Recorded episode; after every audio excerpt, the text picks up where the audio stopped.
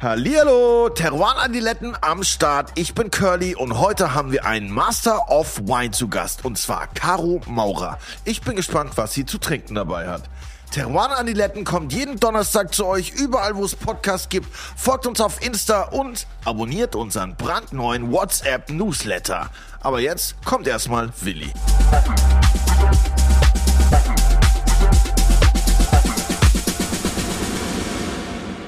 Auch ein herzliches Grüß Gott von meiner Seite. Ja, servus, grüß Gott und hallo. ja, richtig Karl Moik-mäßig, oder? ja, voll Legende, Digga. Ich war ja. sogar schon mal beim Musikantenstadel, by the way. Tatsächlich. Nur bei der Generalprobe, aber war ganz Wieso? Geil. Was hast du gemacht?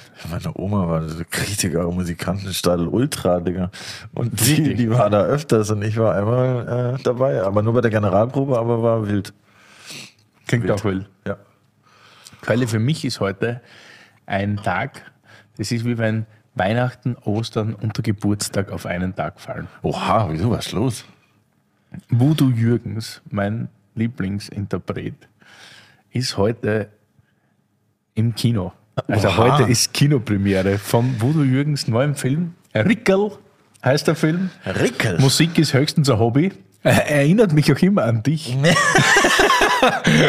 es ist immer so, es ist eine österreichische Komödie. Nice. Ein richtiges Wirtshaus oder Beisel oder wie man in Deutschland sagt, Kneipenkomödie. Aber wo spielt es in Wien, oder? Ich spiele in Wien. Und also der er, Titel er ist schon mal richtig ich bin, geil. Ich bin richtig begeistert gewesen. Ich durfte den Film schon anschauen, Gott sei Dank. Dank Pandora-Film, Shoutout. Äh, und es ist so ein bisschen, er darf sich so ein bisschen selber spielen, hatte ich das Gefühl. Also ich kenne ihn jetzt nicht privat so gut, aber ich bin Fan erster Stunde. Und das stimmt, das kann ich bestätigen. Und ja, es ist ein wirklich schöner, lustiger Musikfilm. Ein bisschen Tragik ist auch dabei, obwohl die witzigen Seiten weit überwiegen. Ich habe Tränen gelacht. Also ganz toller, emotionaler Film. Und ja, der erscheint heute in den deutschen Kinos. Oha. Auf rickel.film kann man jetzt schauen, in welchen Kinos in Deutschland das der läuft. Und ja, ich finde, den Film muss man sich anschauen. Unbedingt mit einer guten Flasche Wein im Kino. Die Flasche Wein schmuggelt man ins Kino, wenn man das so macht, in ja, guter alter Manier. Popcorn kauft man, Flasche Wein nimmt man sich mit, weil der wird dann umso besser. Und ja, also ich, ich freue mich wirklich. Wie ist der Zusatztitel? Rickel? Und Rickel, Musik ist höchstens ein Hobby. Das wird immer, immer besser, der Film. Der ist richtig gut. Ja, und er ist ja so, also ich durfte den Film ja schon schauen oder durfte ein paar Szenen schauen und ja, man kann nicht zu viel versprechen. Es ist ein super Lacher, Lacher. Und es spielt halt so in Wien. Und er ist ein erfolgloser Musiker, deshalb muss ich an, an dich ganz oft denken. Danke. Also er ist nicht ganz erfolglos. Er spielt sich halt so von Wirtshaus zu Wirtshaus, um immer so ein bisschen Geld zu bekommen. Dann wird er vom AMS zu einem Arbeitsplatz vom anderen geschickt. Das aber AMS ist Arbeitsmarktservice, also wo du immer, wenn du Hockenstart bist, wirst halt dort vermittelt und das scheitert immer, bis er dann irgendwann ganz nette Frau in einem Sexshop findet, die ihm dann einen Job gibt. Und du sagt, darfst nicht alles erzählen. Ja, ein bisschen teasern muss man. Ne? und ja, super. Und ja, das einzige, einzige Wehmutstropfen, muss ich sagen, ist, dass ich herausgefunden habe, dass der Rickel oder auch der Voodoo Rapid-Fan ist und das geht natürlich nicht. Wir sind alle schwarz in Graz. Wir sind SK Sturm Graz. Das war ein bisschen ein Bummer, aber sonst ja, wirklich toller Film. Also unbedingt anschauen. Ab heute in den Kinos, ja? Yes. Ja, da würde ich sagen. Rickel.film. Habt ihr alle was vor? Genau. Mal schauen, ob unser nächster Gast auch gerne ins Kino geht. Oh, das ist eine gute Frage. Aber ich glaube, wenn sie ins Kino gehen würde, dann würde sie auf jeden Fall auch eine Flasche Wein mitschmuggeln. Da bin ich mir sicher, ja. Und sie könnte wahrscheinlich über die Flasche tausendmal mehr erzählen als über den Film, den sie sich ansieht. Weil tatsächlich ist sie so die Grand Dame der Weinszene. She's, she's a master. Nicht nur in Deutschland, sogar in Europa. Ja, she's a master. Sie war die erste Weinmeisterin sozusagen, glaube ich, in Deutschland, die es gab. Und ich bin sehr froh, dass die heute hier ist. Die macht auch viel Sport, die Caro. Da werden wir sie heute noch ein bisschen besser dazu interviewen und über alles andere, was sie so macht. Ich bin gespannt auf die Weine, die sie mit hat. Die ist ja oh, viel ja. insulanisch unterwegs. Dort, wo man gar nicht glaubt, dass Wein angebaut wird.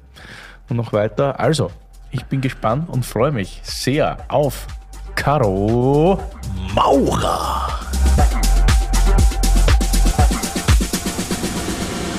Super diszipliniert, super pünktlich geht's heute los. Wahrscheinlich aus lauter Respekt. Pünktlich wie die Maurer. Was meinst du, woher der Begriff kommt? Ach so, tatsächlich. Ja, gell? ja, klar. Wunderbar, dass du heute hier bist, liebe Caro Maurer. Taugt uns sehr, dass wir es endlich geschafft haben, nach unzähligen Anläufen. Ja. War wirklich schon ein paar Mal. Ist das so? Da weiß ich gar nichts von. Interessant. Was? Du, das wir haben wir hinter deinem Rücken gemacht. Ja, hinter den Kulissen hier. Wir Okay. haben es echt schon häufig probiert. Die erste Master of Wine. Punkt einfach. Punkt. Von mir ist Kim aufhören. Nein, ich habe noch so super die Grandezza der Gazzetta, habe ich mir gedacht, wenn man das Ganze Ah, heißt. das- Weil das ja wirklich so ist. Du bist äh, freie Journalistin, Master of Wine und noch, hast noch quasi tausend andere Titel. Du bist so medienpräsent, dass man eigentlich zwei Stunden nur vorlesen könnte. Dann hätten wir einen Podcast auch ohne dich geschaffen. Aber so ist uns natürlich viel lieber, dass du da bist und super Weine mitgenommen hast. Wie fangen wir denn an heute? Ja, mit dem Kabinett. Mit Kabinett. Kabi, Kabi, Kabi, Kabi, Kabi, Kabi. Kapi. Ah, geil. Kabi für den Curly. Sehr sympathisch. Frühstück, Frühstück. Ja, voll. Zieh mal den Kaffee weg. 12.12 Uhr. 12. Ja, ich- Ja, und ich habe äh, gehört, du bist aus Bonn heute angereist. Ja, heute wegen euch beiden Hübschen habe ich mich um 6.14 Uhr heute in Zug Wow. gesetzt.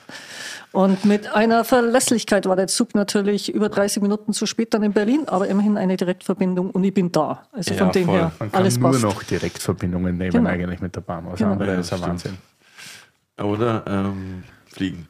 Aber ähm, was auf jeden Fall.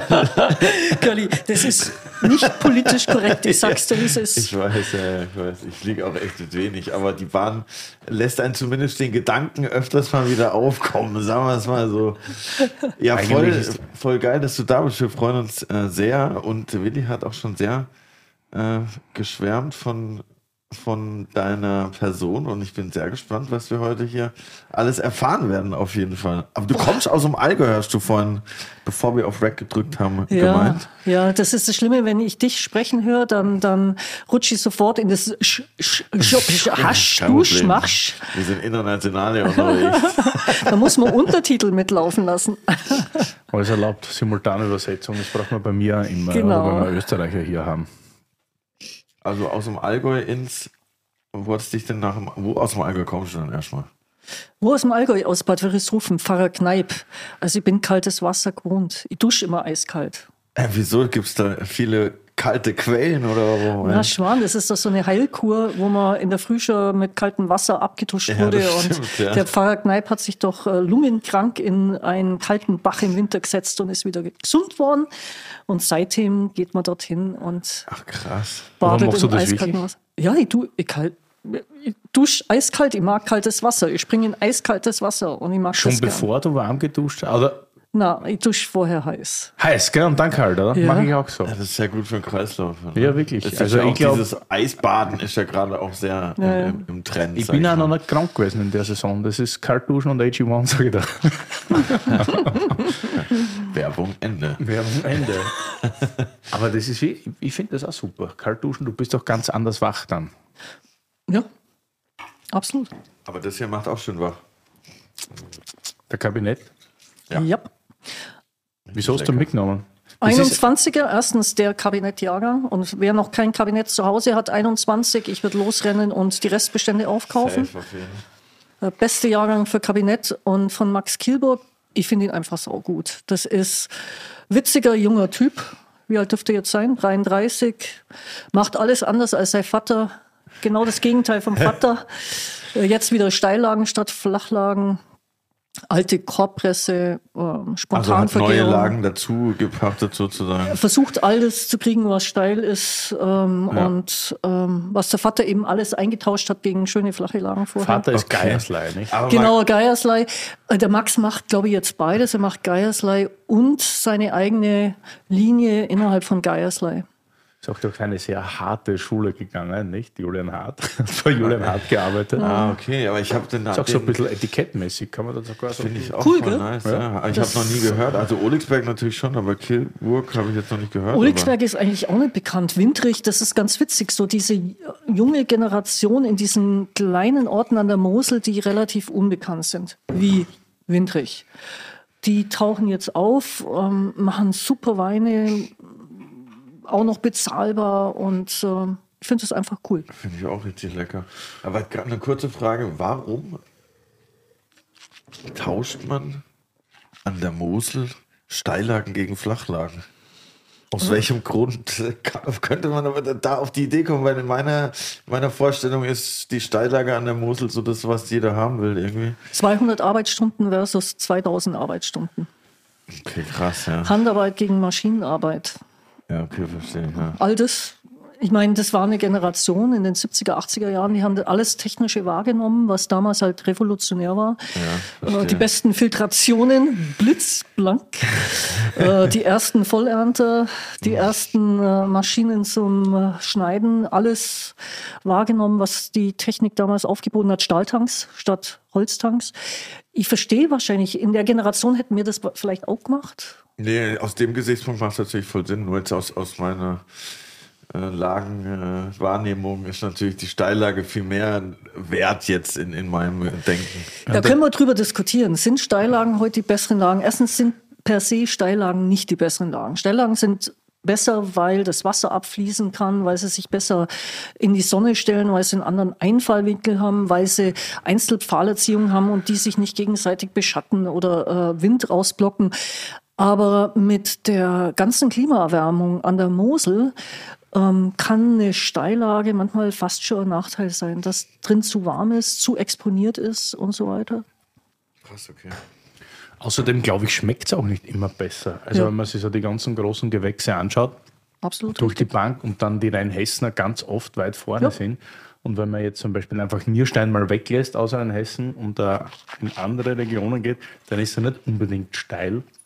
Und die keltern ja auch Jahr für Jahr ausgezeichnete Weine. Deswegen weiß ich auch gar nicht immer, ob das. Also es ist natürlich eine andere Angehensweise, andere Einstellung. Natürlich ist wahrscheinlich für alle, die unglaublich leidenschaftlich sind, das spannendere Arbeiten, so in einer Steillage. Aber ja, es ist natürlich, wie du richtig gesagt hast, ein ganz anderer Aufwand. Mhm. ich weiß nicht, ob es immer besser ist. Aber lustig, das ist gut. Ist dir das nicht ein bisschen sogar schon für ein Kabinett zu trocken, Curly? Nee. nee? Was bist du süßer, Curly? Curly ist ja richtig aber, süßer. Ja, ich bin schon süß, aber ich muss sagen, jetzt so in den letzten zwei Jahren hat sich das schon ein bisschen was geändert, dass es schon auch mal ein bisschen trockener sein kann, weil von so richtig crazy süßen Sachen kann man halt nicht mehr, oder kann ich zumindest nicht mehr als eins, zwei Gläser trinken, weil dann ist das irgendwie zu, zu arg irgendwie, ich weiß es nicht. Aber das hier finde ich eigentlich ein gutes Mittelding, weil hat schon auch noch ein bisschen Weißt du, was das Schlimmste ist? Ihr könnt die ganze Flasche davon trinken. Das ist immer, und du gehst halt nur aufrecht. Ich würde nicht unbedingt Auto fahren hinterher, aber. Bist du mit dem Zug da? Komm, genau, genau. Der hat ja auch nur 7,5, krass. Ja. Das ist echt leidlich, aber geil. Ein richtiger Autofahrer rein, gell? Ja. Mhm, genau. Aber dann habe ich das Richtige für dich mitgebracht. Die haben Kapi Trocken noch dabei, gell? Curly als nächstes. Echt? Kannst mal üben. Ach, krass. Aber das hier wäre jetzt feinherb, oder? Wie sagt man da jetzt? Nee, der. Äh, tatsächlich wir haben keine, ich habe jetzt auch keine analytischen Daten. Ich sage jetzt mal aus dem Gefühl raus, der dürfte, was dürfte er haben? 40 Restzucker, 40 Gramm Restzucker viel, mit einer frischen Säure, gut ausge, ausgewogen. Ähm, ich das knackig, das Bumm, 21 halt, das super. Ja. Ähm, aber es geht ja auch nicht um analytische Daten, es geht ja eigentlich darum, wie wir den empfinden. Und Absolut, du ja. sagst gerade feinherb oder ich det halbtrocken sagen. Ja, genau. Also es passt, passt. Also ich finde, das ist genau kommt wirklich auf die Harmonie an und das passt. Mega. Sagt die Meisterin der Weine. Genau. ja, man kann, ich finde es krass, man merkt auf jeden Fall, du hast direkt zu, zu jeder Frage eine sehr geil, fundierte Antwort. Das Kompetenz krass, läuft. Ja, ja. Sag mal, ich habe einige Interviews tatsächlich von dir lesen dürfen. Ich habe in keinem gefunden, wann und wie es bei dir losging. Vielleicht habe ich die Forschung gelesen, ich weiß es nicht genau. Ja, das ist immer ganz schwer. Die Frage kriege ich oft gestellt und es gibt nicht den einen Moment, wo ich den 2000er Le Fleuve getrunken habe und der hat mich hingerissen und weggerissen. Ich habe gesagt, ich will fortan nur noch mit Wein leben. Denn den Moment gibt es überhaupt nicht. Also ich glaube, das ist eine Entwicklung. Ähm, irgendwann, ich habe in Amerika gelebt, in Ende der 80er Jahre, 88 bis 90, da war ich Korrespondentin. Und die Weine dort, die waren echt nicht unbedingt gut. Und ich habe so viel Kopfweh mit mir umgeschleppt durch meine New Yorker Zeit. Und dann kam ich zurück und hab, bin hier in Deutschland im Juli 1990 kam ich zurück auf Riesling gestoßen. Und Riesling war damals sowas von unpopulär. Das war das altbackenste, was es gab. Und mir hat er Krass, geschmeckt. echt? Ja, ja, das war damals äh, das Schlimmste, was man eigentlich ähm, trinken konnte. Und das war, ich habe einen Roman davon gelesen, in einem äh, schwedischen Roman. Und der hatte von Wegeler den, äh, wie heißt der, äh, einen von den Wegeler Riesling aus dem Rheingau getrunken. Und das, das habe ich mir dann besorgt zum Roman dazu und äh, war super. Und damit bin ich mit Riesling losgedackelt. Da bin ich immer nach München gefahren zu meiner, zu meinen, zu meiner alten Freundin und Studienkollegin und habe Riesling mitgebracht. Und die haben gedacht, ich bin Mischugge. Kein Pinot Grigio, kein Chardonnay, sondern Riesling. Und dabei bin ich geblieben. Krass. Also ist Riesling so dein, auch dein Steckenpferd so ein bisschen bis heute? Oder war das so einfach damals so das Ding? Das war damals das Ding und ich habe gelernt, dass es nicht nur Riesling ist. Es gibt so viel anderes Grandioses. Ähm, ich ich habe auch keinen Lieblingswein. Also wenn du mich fragst, was ich ähm, nur gern mag, ist Chardonnay, Burgund. Also ich glaube, die größten Weine der Welt kommen aus dem Burgund, Weißweine. Und aus Deutschland, der Riesling. Habe jetzt Burgenland verstanden. Was, was hast du? Ja? Na, aus Burgenland würde ich dann schon eher bl- bl- bl- blaufränkisch springen.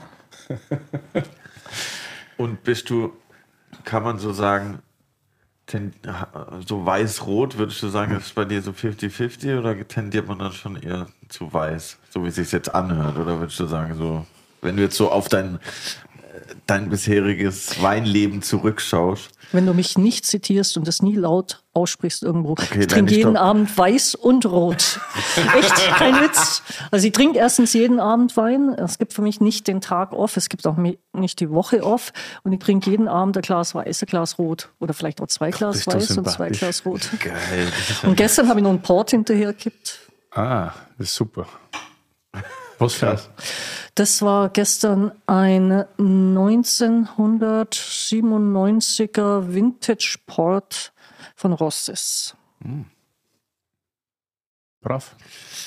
Ist gut jetzt, immer nicht. Ich glaube, fängt jetzt an zum Guten, oder? Na, ich glaube, das ist ganz gut, ihn jetzt zu trinken. Der Kork war nicht ganz fit Ah, okay. und so. Ich habe ja überlegt, ob ich einen 2003er Vintage Sport mitbringe, aber ich, ich, als du gesagt hast, ich soll Wein mitbringen, dann stand ich in dem Keller am Sonntag und habe wirklich eine Flasche nach der anderen rausgezogen und ich wusste nicht, was ich mitbringen sollte. Ich finde es so Durchgewechselt. super, dass du wenigstens, also war klar, über zwei Weine weiß ich ja tatsächlich was, aber was dann auch noch kommt, habe ich dann noch eine lustige Anekdote dazu. Weil natürlich musst du Weine mitnehmen, mit denen ich überhaupt nichts anfangen kann, teilweise. So. Also von denen ich auch nichts weiß. So. Das ist relativ lustig. Ja, finde ich gut, wenn man auch noch was lernen kann da, weil das ist ja das Lustige am Wein, dass man immer noch was lernen kann. Und wo du in New York warst, war das auch Wein, weinbezogen, nehme ich an, die, die Korrespondenz, die du da hattest? Oder was hast du da gearbeitet? Du, ich habe 1988 fertig studiert. Ich habe einen Magister, das kennst du gar nicht mehr, Curly. Da Oh, bist du zu jung. Bachelor, ja, genau, ja, der, nein, nein, das ist der alte Master, gell? Ja, jetzt Nix der Bachelor, Master. Herr Kanister.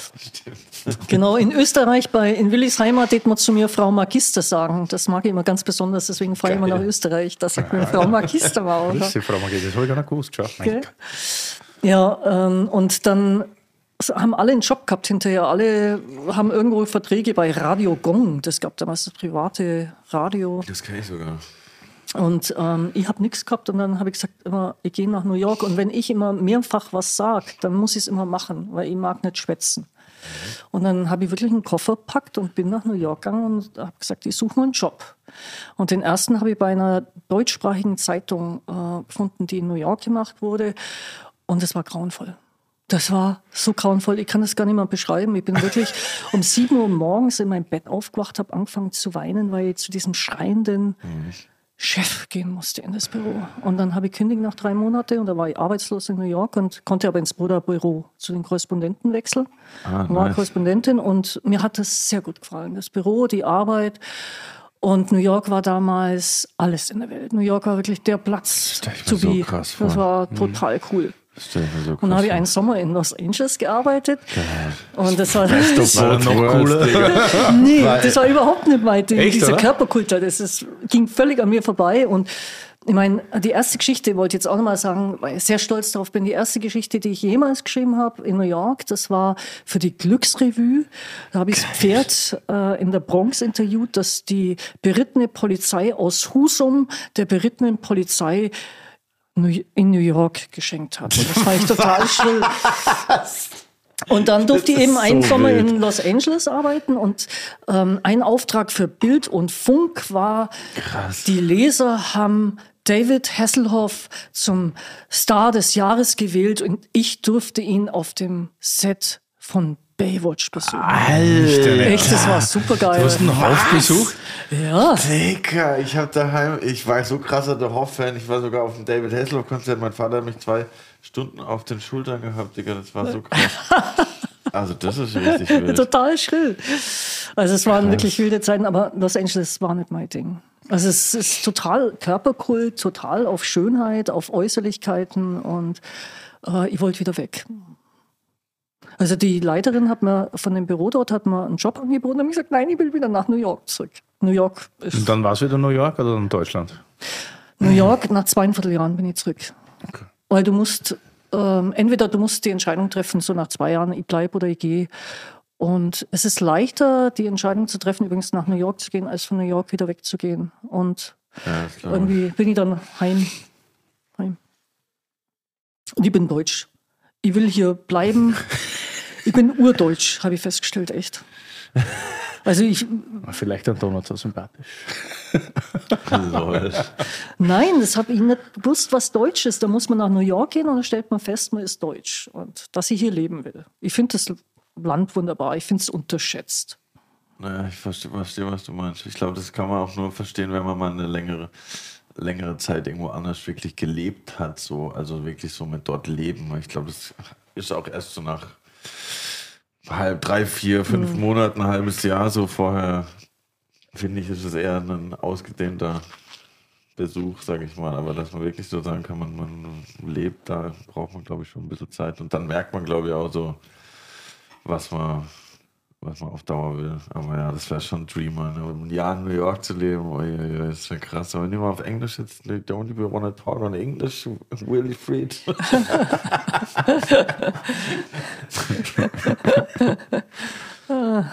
Wie bist du dann zur Entscheidung gekommen? Achso, wir Also, waren, Entschuldigung, habe ich wieder Ja. lange ausgeholt, gell? Und Nein, ich finde das super. Die Frage nicht beantwortet. Ja, und dann kam ich zurück und dann, ich habe immer Lebensart gemacht. Also ich habe äh, dann bei Forbes gearbeitet, habe Lebensart gemacht und da gehörte Essen und Wein dazu.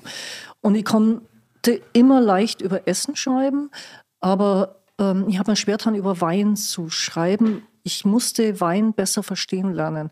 Und dann habe ich halt angefangen, drüber zu lesen, angefangen, Kurse zu machen. Da kam dann das WSET, Wine and Spirit Education Trust, nach Deutschland. Dann habe ich das gemacht. Ich bin gleich beim Diplom eingestiegen. Das ging damals noch äh, mit einem leichten Umweg. Wirklich? Und Oder die beiden Aufbaukurse da, oder was? Glück gehabt, gell? Ja, wirklich. Ich wollte unbedingt den Dreierkurs machen und dann hat der, der den anboten hat, hat gesagt, erst in zehn Monaten fängt der Kurs an, aber nächste Woche ist Prüfung, ob ich die Prüfung machen will. Und dann habe ich nächste Woche die Prüfung gemacht Ah ja? Okay. und hatte halt das drei in der Tasche und konnte das vier machen, also das Western-Diplom. Mhm. Und das war für mich die schönste Zeit. Also das war total nette Leute. Wir sind heute noch befreundet. Roy Blankenhorn war bei mir im Kurs. Mhm. Äh, die hat damals Weinggut gehabt in Schlingen im Markgräflerland. ah, nice. Also bei dir Da eigentlich um die Ecke. um die. Ecke. Genau. Ja, ja, da. Und ähm, das war super Zeit. Und das war, äh, heute bin ich ja ganz ehrlich, also jetzt will, wollen wir mal ehrlich sprechen. Was das Geile an diesen äh, englischen Systemen ist, du wirst belohnt. Das kennst du als Deutscher, Deutsche überhaupt nicht, dass man, wenn man gut ist, belohnt wird. Und Vesset ist ein englisches System und man wird belohnt. Und äh, ich habe damals als Beste in Deutschland abgeschlossen und dann habe Reise nach London gekriegt, Mittagessen bei äh, Christie's in der Weinabteilung, am Abend zur Party Geil. und, und so weiter. Und dann haben wir einen Besuch beim Institut Masters of Wine, haben sie gesagt, ob ich nicht weitermachen will. Dann habe ich gesagt, na, viel zu teuer.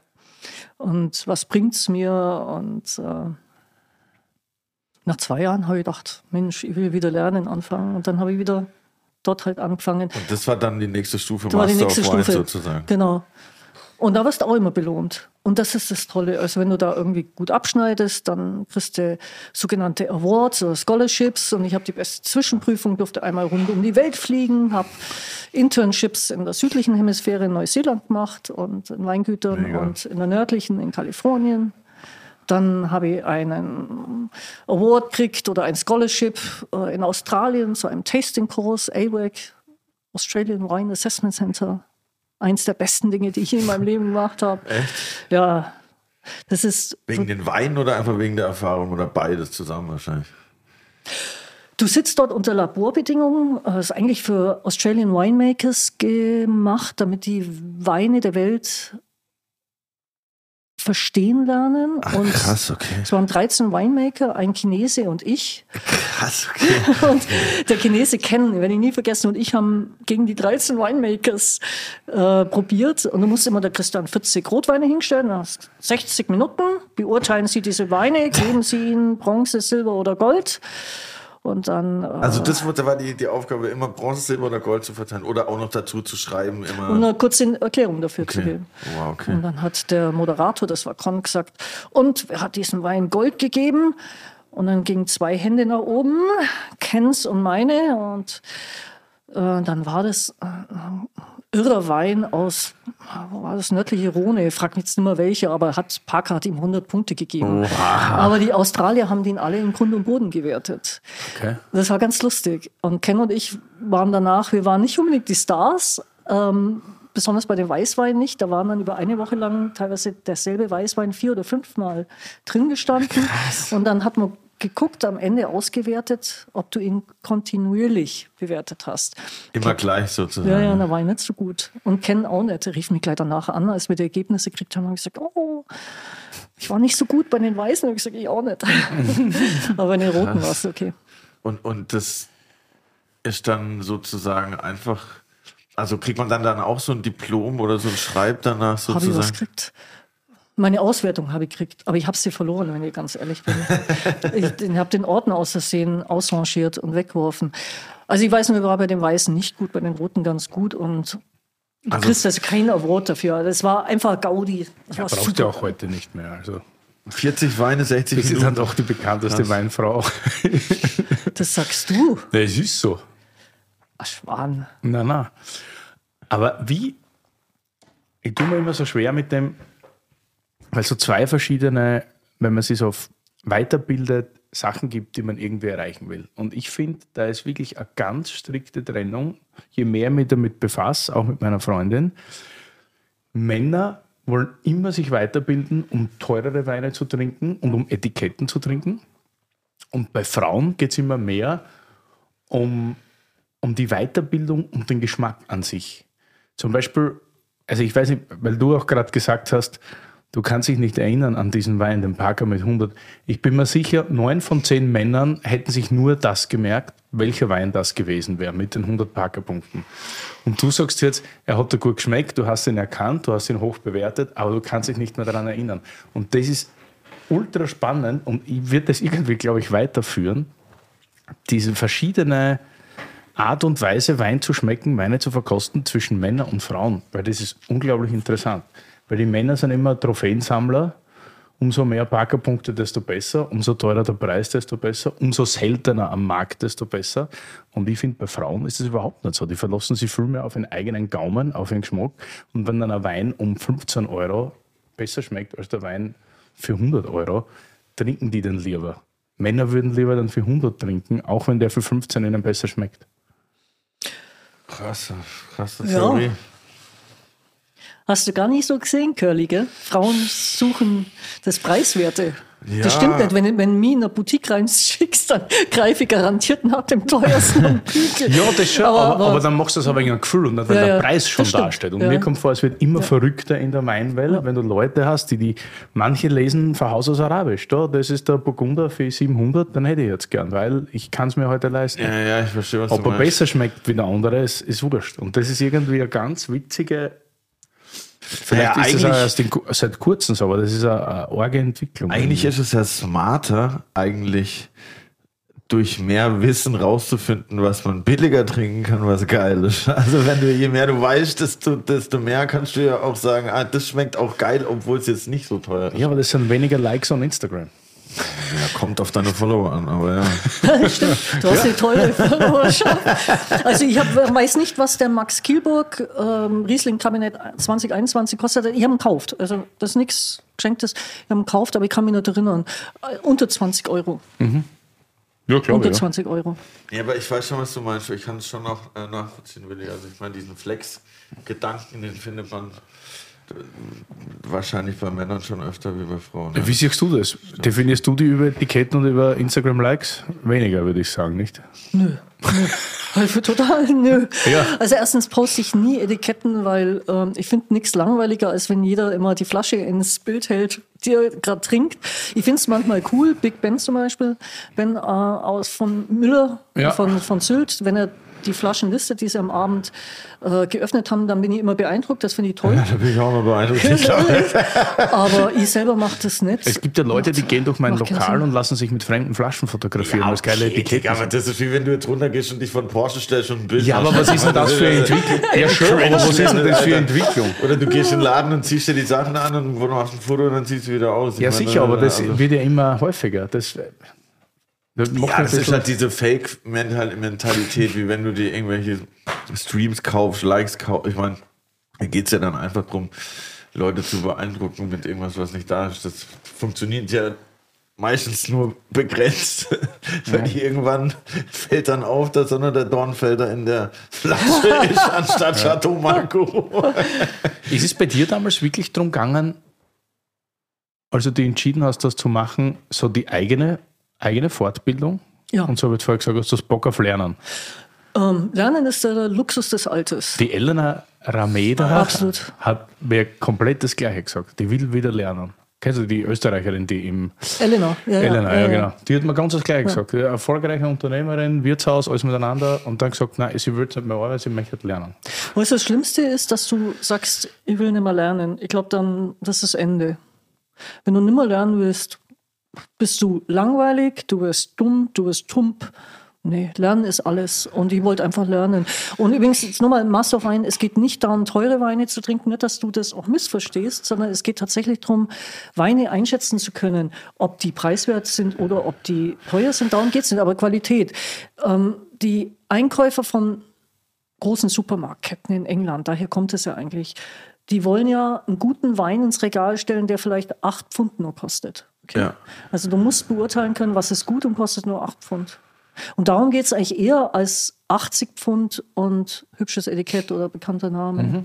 Klar, aber da, natürlich muss da ja auch was dabei sein, um das halt irgendwie in, in einordnen zu können, wenn man jetzt auch da mal einen teuren Wein dazwischen hat. Halt. Ich habe jetzt gerade überlegt, was sie an teuren Weinen hier. Na, na, der kostet um die 20 Euro nur, der rote. Ja, ja, nein, ich wollte ihn nur rausgeben, dass Ach er so. nicht zu kalt wird. Ich habe einen, einen teureren, einen teureren oder zwei teurere dabei, aber ich habe nicht nachguckt, was die kosten. Nee, da- das geht doch gar nicht, das war jetzt gar nicht Also, so, Entschuldigung, ich weiß es wirklich so immer darum, nie. darum äh, ge- äh, sowas gar nicht gemeint. Ich dachte nur halt, dieses, dass es ja auch Sinn macht, in, in, so einem, in so einer Reihe, wenn man 40 Flaschen hat oder 40 Gläser, auch da teure dabei zu haben, um halt einfach die, die, Die Bandbreite halt, halt sehen zu können. So. Ja, aber oft ist es, das kann man dich ja fragen, weil das betrifft, was kostet eigentlich? Ich sage immer so 25 bis 30 Euro, die teuerste produzierte Flasche der Welt. Wenn du Ja, sagst. Steillage, bestes Glas, Ja. bester Kork. Steillage, wo Bremmer Kalmont, wenn, wenn ich an Kilian Fran- Franzen denke, Ja. der oben wirtschaftet in dieser, in dieser äh, Kuhle da oben drin. Also da bin ich schon bereit zu sagen, kostet 40 bis 50 Euro allein in der Entstehung. Aber wenn du einen ganz normalen hast, also selbst äh, ein guter Moorstein, ähm, da gebe ich dir recht, also kostet zwischen 20 und 30. Also sind diese Steillagen auch die teuersten mit- mit Abstand. Also in Deutschland sozusagen sind die Weine, die am meisten in der Erzeugung kosten, werden in Deutschland in Steillagen hergestellt. Nein. Nicht? Nein. Sondern? Na, in der Entstehung ist es das teuerste, Genau, aber nicht ich, im. Regal. Leider nee, nicht im aber ich Regal. meine in der Entstehung. Achso, ja, in der Entstehung natürlich, Entstehung ja, weil das ist halt das meiste wegen der Handarbeit. So Menschenhandarbeit ist immer das teuerste. Aber Also- es gibt natürlich auch andere Steillagen. Es ist nicht nur Deutschland, in Deutschland, aber es gibt Steillagen in der Rhone, es gibt Ja, Steillagen im ja. Wallis, es gibt Steillagen in verschiedenen anderen Ecken der Welt schon auch. Also generell aber steillagenmäßig ist schon das, was am kostenaufwendigsten ist, was Handarbeit ist. Handarbeit ist wahrscheinlich das teuerste. Ja. Aber ich kann mich auch daran erinnern, wo Konstantin Baum äh, da war, Shoutout, der meinte auch, dass diese Zeit, wo er einfach nur gelernt hat für dieses Master of Wine Ding, ihm auch sehr, äh, ihm, ihm auch voll gefallen hat, einfach so Infos irgendwie aufzusaugen. Er meinte, er hatte dieses Buch, wo er immer äh, gewälzt hat, irgendwie. Ja, vor allem triffst du wahrscheinlich auch wahnsinnig viele Leute. Ich meine, das ist ja wirklich Endgame. Ich meine, wa- was kostet so ein Jahr im, im Studium? Das kostet sicher 30.000, 40.000 Euro wahrscheinlich. Nee, nee, nee. Ähm, ich habe in etwa pro Jahr 10.000 investiert. Also es sind so Gebühren, sind vier, ach, nagel mich nicht fest, heutzutage vier, drei in etwa. Mhm. Und der Rest war Reisen, Wein, Bücher, Reisen zum Wein. Also wir haben immer in Gruppen probiert. Okay, ja. Das war ähm, das drauf. Also ich hab, bin, war in vier Jahren durch. Ich habe etwa 40.000 bis 50.000 Euro investiert und das hat sich innerhalb von aber- einem Jahr amortisiert. Also das Geld habe ich nie bereut. Ja, Aber wenn du solche Leute, mit solchen Leuten dann zusammen bist, denen das wert ist, für ein paar Jahre 50.000 dahin zu legen, dann hast du mit denen natürlich ein unglaublich, wie soll ich sagen, nahes Verhältnis. Ne? Ja. Weil alle da Leidenschaft Endstufe haben für das Thema. Also ich habe super viele Freunde gewonnen. Ich kenne Master of Wine in der ganzen Welt. Egal, wo du hingehst, du greifst zum Hörer und sagst, du, ich komme und kannst du mir da und da helfen? Kann ich bei dir übernachten, was auch immer. Macht schon mal ein Magot auf. Genau. super coole Leute, super viele Freunde. Und heute, wenn ich das, meine Buddies, meine Buddies beim, beim Master of Wine, da ist Pedro Ballesteros Torres aus Spanien, da ist Richard Bamfield aus London oder aus England, da ist äh, Ma äh, Madeleine Stanworth aus Schweden. Egal wo, also du hast einfach so einen, einen weiten Horizont und so einen weiten Freundeskreis, das ist dann schon irre. Aber die Quote ist immer noch eher sehr männlich, oder? Nö, mehr als ein Drittel sind Frauen. Ah, doch. Ja, ja. Aber es war in England, glaube ich, nie so ein Thema wie in Deutschland. Also ich glaube, dass in Deutschland, ähm, ich weiß nicht, gibt es hier weniger Frauen in, in der Weinszene? Ja. Kommt Ja. drauf an, in welcher Weinszene. Ja, in der, in der Konsumentenschaft nicht, aber wahrscheinlich in der, in der, in der, naja, wir merken das ja schon, also winzermäßig und so ist es ja komplett männerdominiert, würde ich mal sagen. Was ist denn mit Caroline Deal? Was ist Die mit... waren ja alle äh, schon da. Ja, so, ja. Aber, aber wir- alleine, wenn man mal unseren äh, Gibt- Gästeverlauf anschaut, es gibt sie auf jeden Fall und wir suchen ja auch und, und wir freuen uns ja auch über jede die Gästin, aber wir müssen da schon immer ein bisschen kämpfen, dass wir Gästinnen finden. Ja, wir wollen auch Ich hoffe, kämpfen, ich, sage ich ich, mal. hoffe, Ja, ich erfülle nicht eure Frauenquote hier. Nee, Quatsch, nee. Aber ich meine so, ich weiß nicht, ob das in anderen Ländern auch so ist, aber hier ist es schon eher männerdominiert noch. Ja, es kommt auch auf die Bubble an. Zum Also Beispiel das meine Freundin hat zum Beispiel über Frauen. 70 Prozent weibliche Followerinnen. Ne? Die sind nur bei uns nicht, weil wir halt auch immer so diesen alten weißen Männergeist mit geilen Etiketten, Rousseau und Zeug halt so irgendwie erfüllen. Das ist schon so, wo man sich irgendwo aufhält. Deswegen habe ich das Thema vorher auch angesprochen mit den Etiketten, Instagram und so weiter, weil der Unterschied schon so ein bisschen da ist. Ne? Ja. Aber Lud trinkt doch auch geile Weine. Ja, sicher. Der, ja, aber geil hat ja nichts damit zu tun. Das ist ja immer dieses Gehype. Und dann hast du halt immer eine gewisse Schicht. Ich muss gleich mal eine Und das Story machen. Was haben wir gleichen, hier für einen geilen Fall? Mach mal, hau rein.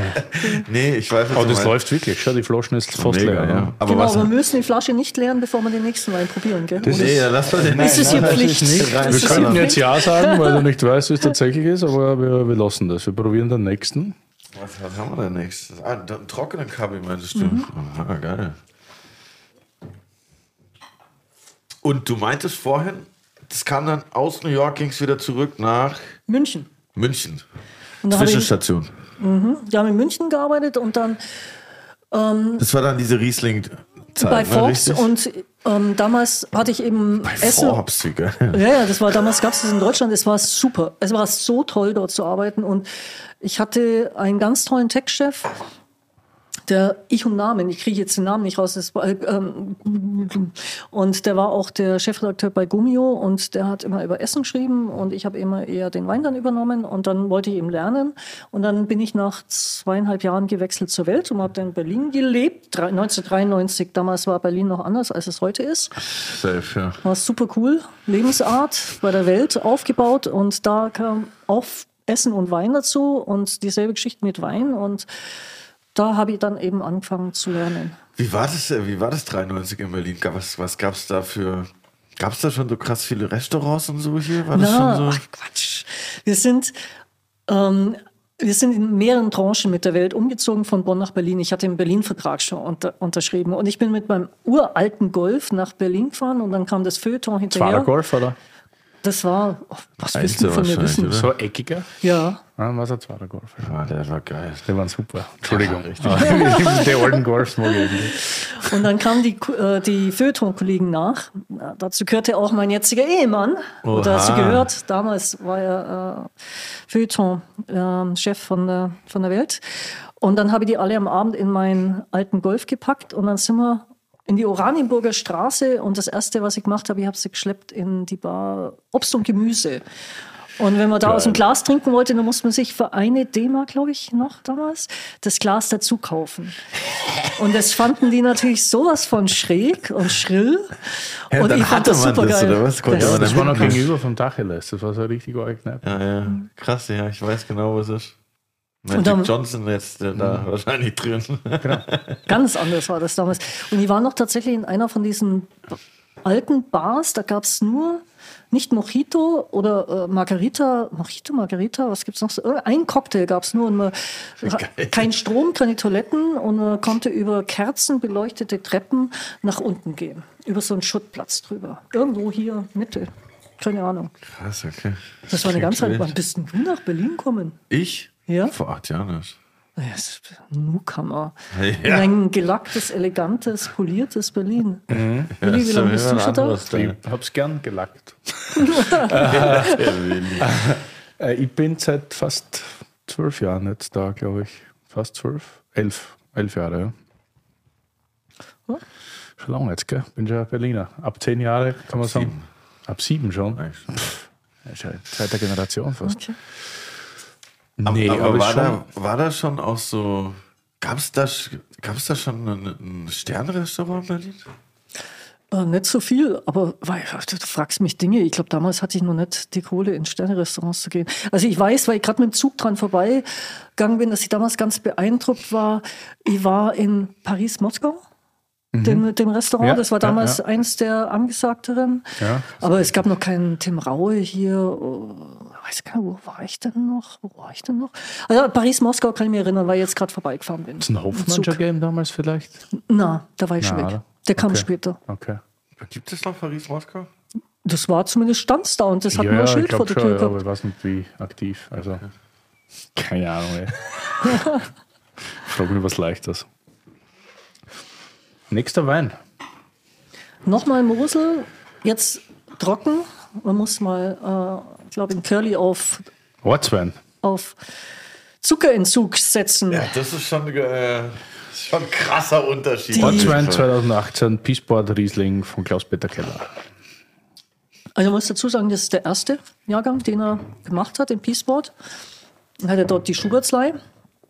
Und Ja. ein gemeinsamer Freund von uns, äh, Tino Seibert, der hat ähm, ihm empfohlen, dass er sich doch diese kleine Parzelle, das sind nur 0,75 Hektar, der Klaus-Peter hat mir das alles erzählt, ähm, dass er die pachtet, weil der Julian Hart äh, wollte sie nicht mehr bewirtschaften.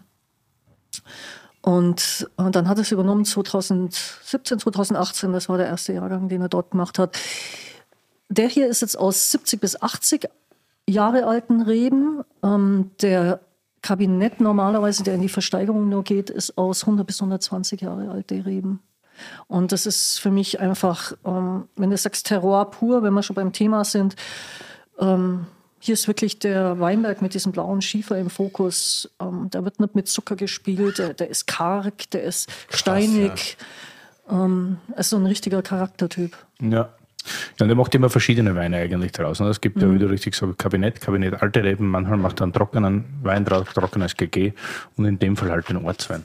Und ich glaube, beim Julian ist der Pachtvertrag ausgelaufen und bevor es ein anderer bekommen hat, hat es dann der Klaus. Peter übernommen. Ja. So, okay, und der Julian hilft ihm ja auch immer, also der ist ja vor Ort, der Mann vor Ort quasi, der darauf schaut. Aber ja, cool, habe ich noch nie getrunken.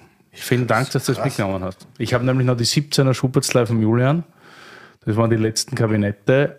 Und von Klaus Peter habe ich dann, glaube ich, noch gar nie. Ich habe ein paar geschlossene, aber noch gar nicht. Dieses Jahr bei der Versteigerung, wo wir so ein lustiges Intermezzo hatten, haben wir auch eine Kiste ersteigert. Per Zoom oder wie? Ja. Ich moderiere und er ist immer Ach, mein, mein. Gast, mein Gast sozusagen online, eigentlich jetzt seit drei Jahren. Muss Wir schalten Live-Schalte nach Berlin zu Willi Schlögel in die Freundschaft. Hallo Willi, bitte sprechen, bitte Geil. melden, bitte sprechen. Das ist immer super, ja, dass man da irgendwie. Das hat alles angefangen mit Corona tatsächlich. Einer der lustigen und positiven Nachwehen nach der Phase, dass wir eben solche Live-Schalten da machen können oder immer noch machen, wenn es ja im IMAX ist, die Versteigerung in Bad Kreuznach. Ja, jetzt noch, dieses Jahr, wir gehen raus. So viel ich weiß, sind wir nicht mehr im Kino. Es war äh, dann in dem ersten Corona-Jahr, wann war das dann? 2020? 2020? Da waren wir in einem äh, Fernsehstudio und dann zwei Geil, Jahre echt? hintereinander in, in einem Kino. Krass, Fernsehstudio klingt wild. Das fand ich von, von der Machbarkeit her eigentlich sehr, sehr gut, aber da konnte halt kein Publikum rein und jetzt Publikum im Kino. Aber ich glaube, ähm, ich möchte jetzt nichts Falsches sagen, aber ich glaube, wir wechseln in die Römerhalle nach Bad Kreuznach ja. wieder.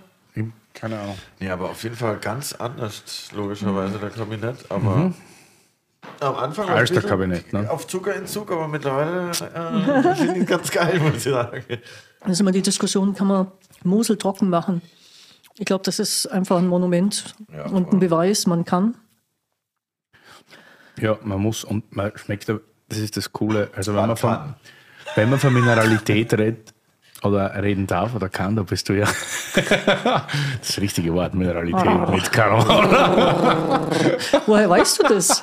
Weil ich mal äh, bei einer Vorlesung oder bei irgendwas bei dir dabei war. Im Burgenland, bei dem Forum. Richtig, beim Weinforum. Das Ja, war genau. mein erstes, das war mein erster Auftritt vor Publikum. Ich war. Ich glaube, ich habe zwei Hemden durchgeschwitzt, weil da waren wirklich viele Ja, kann Leute. ich gut verstehen. Ja. Wahnsinn, da in Pamhagen oder irgendwo war das, glaube ich. Irgendwo am, am, am, am See. Ja, Am genau. Neusiedlersee. Und alter Schwede, das war, ja, das war hart. Ich habe da ein paar Weine präsentieren dürfen. Da war Kai Schätzel, habe einen Wein dabei gehabt, vom Gut Oger habe ich einen Wein dabei gehabt. Ich weiß gar nicht mehr, um was es ging. Ich glaube, es ging generell um damals um die Cordoba und über Aber so alternative, viele Leute da waren auf einmal. alternative Weine und da waren, ja, da waren einige Leute. Also ich würde sagen, da waren fast, also über, weit über ein paar hundert. Das war ich, Schleudern gekommen, oder? Nein, aber ich war schon nervös. Also als, da war ich echt noch jung und so das erste Mal. Und dann war eben dein Auftritt zum Thema Mineral. Das war super, dass du das noch warst. Geil. und ich habe gleich gesagt, Mineralität gibt es nicht, weil es steht nicht im Duden drin. Das ist ein Neologismus, den die Weinwelt hier geschaffen Super, hat. und ich erkläre gerade, wenn man von Mineralität reden kann, dann hier bei dem Wein. Weil das für mich so, für mich ist das so der Ausdruck von mineralischem Wein. Kannst du das verstehen? Ja, für mich ist, ich verwende halt, ich bin ganz vorsichtig mit dem Begriff Mineralität. Ich sage Ja. auch, wenn ich jetzt unterrichte, das ist so ein Begriff, den man erklären muss, also auch im Wein. Und wenn ich hier sage, der ist steinig, der ist karg, nasser Stein, leicht rauchig, ähm, dann ist das, sind das die, diese Marker für Mineralität. Du sagst ja auch nicht, der Wein ist fruchtig. Du sagst, der schmeckt nach Pfirsich, nach Pfirsichkern, nach leicht nach Apfelschale. Also von dem her muss man den Begriff eben auch mal interpretieren, ihn immer nur hinstellen, ein Wort, das nicht im Duden steht. Das geht eben nicht. Äh, Ich sage nicht, dass es das nicht gibt, aber die meisten Leute verstehen dann immer sofort, oh, das geht vom Boden direkt in den Wein über. Ja. Das stimmt ja nicht. Das ist ein hochkomplexes Thema. Das wird halt sehr inflationär verwendet, sag Ja. ich mal, wo man halt dann nicht mehr richtig weiß. Es ist der. Klassiker. Gäste kommen in die Weinbar und bestellen mineralischen Wein mit wenig Säure. Das ist wahrscheinlich das. Super. Ja, das ist die, Mineralwasser. die Hauptbestellung. Es gibt tatsächlich eine Untersuchung über den Begriff mineralisch bei Wein. Und da hat jemand die Tasting Notes auf, der, auf den Purple Pages von Jancis Robinson untersucht mhm. hinsichtlich der Nutzung des Begriffs Mineral. Und dann stellte sich raus, immer wenn ähm, die Tasters keine Erklärung für sehr gut mehr hatten, schrieben sie Mineral. Also es waren alles nur hochbewertete Weine und dann kam halt Mineral äh, ins Spiel. Das heißt, es ist irgendwo so dieses ein etwas Mystisches. Ja, ja. was du meinst. Und ich bin ein simples Gemüt, ich brauche immer die Erklärung dazu. Ist ja auch gut, dass sowas hinterfragt wird, weil alle anderen spielen jetzt mit dem Wort mineralisch und keiner mhm. kann es zuordnen. Curly, Wein, das Wörterbuch. Mineralisch. Also, ihr habt's gehört. Aber hier nochmal die Gründe, warum ihr bei eurer nächsten Weinbestellung nicht nach einem mineralischen Wein fragen solltet. Zumindest nicht Willi. Mineralisch wird zwar oft benutzt, um den Geruch und Geschmack eines Weins zu beschreiben, unter Weinkennern ist der Begriff aber heiß diskutiert, denn Minerale an sich haben eigentlich keinen Geschmack. Es sind eher die in ihnen eingeschlossenen Substanzen, die den Unterschied machen. Trotzdem hört man oft von diesen mineralischen Weinen, besonders wenn es um Weine mit einem frischen, steinigen oder erdigen Charakter geht.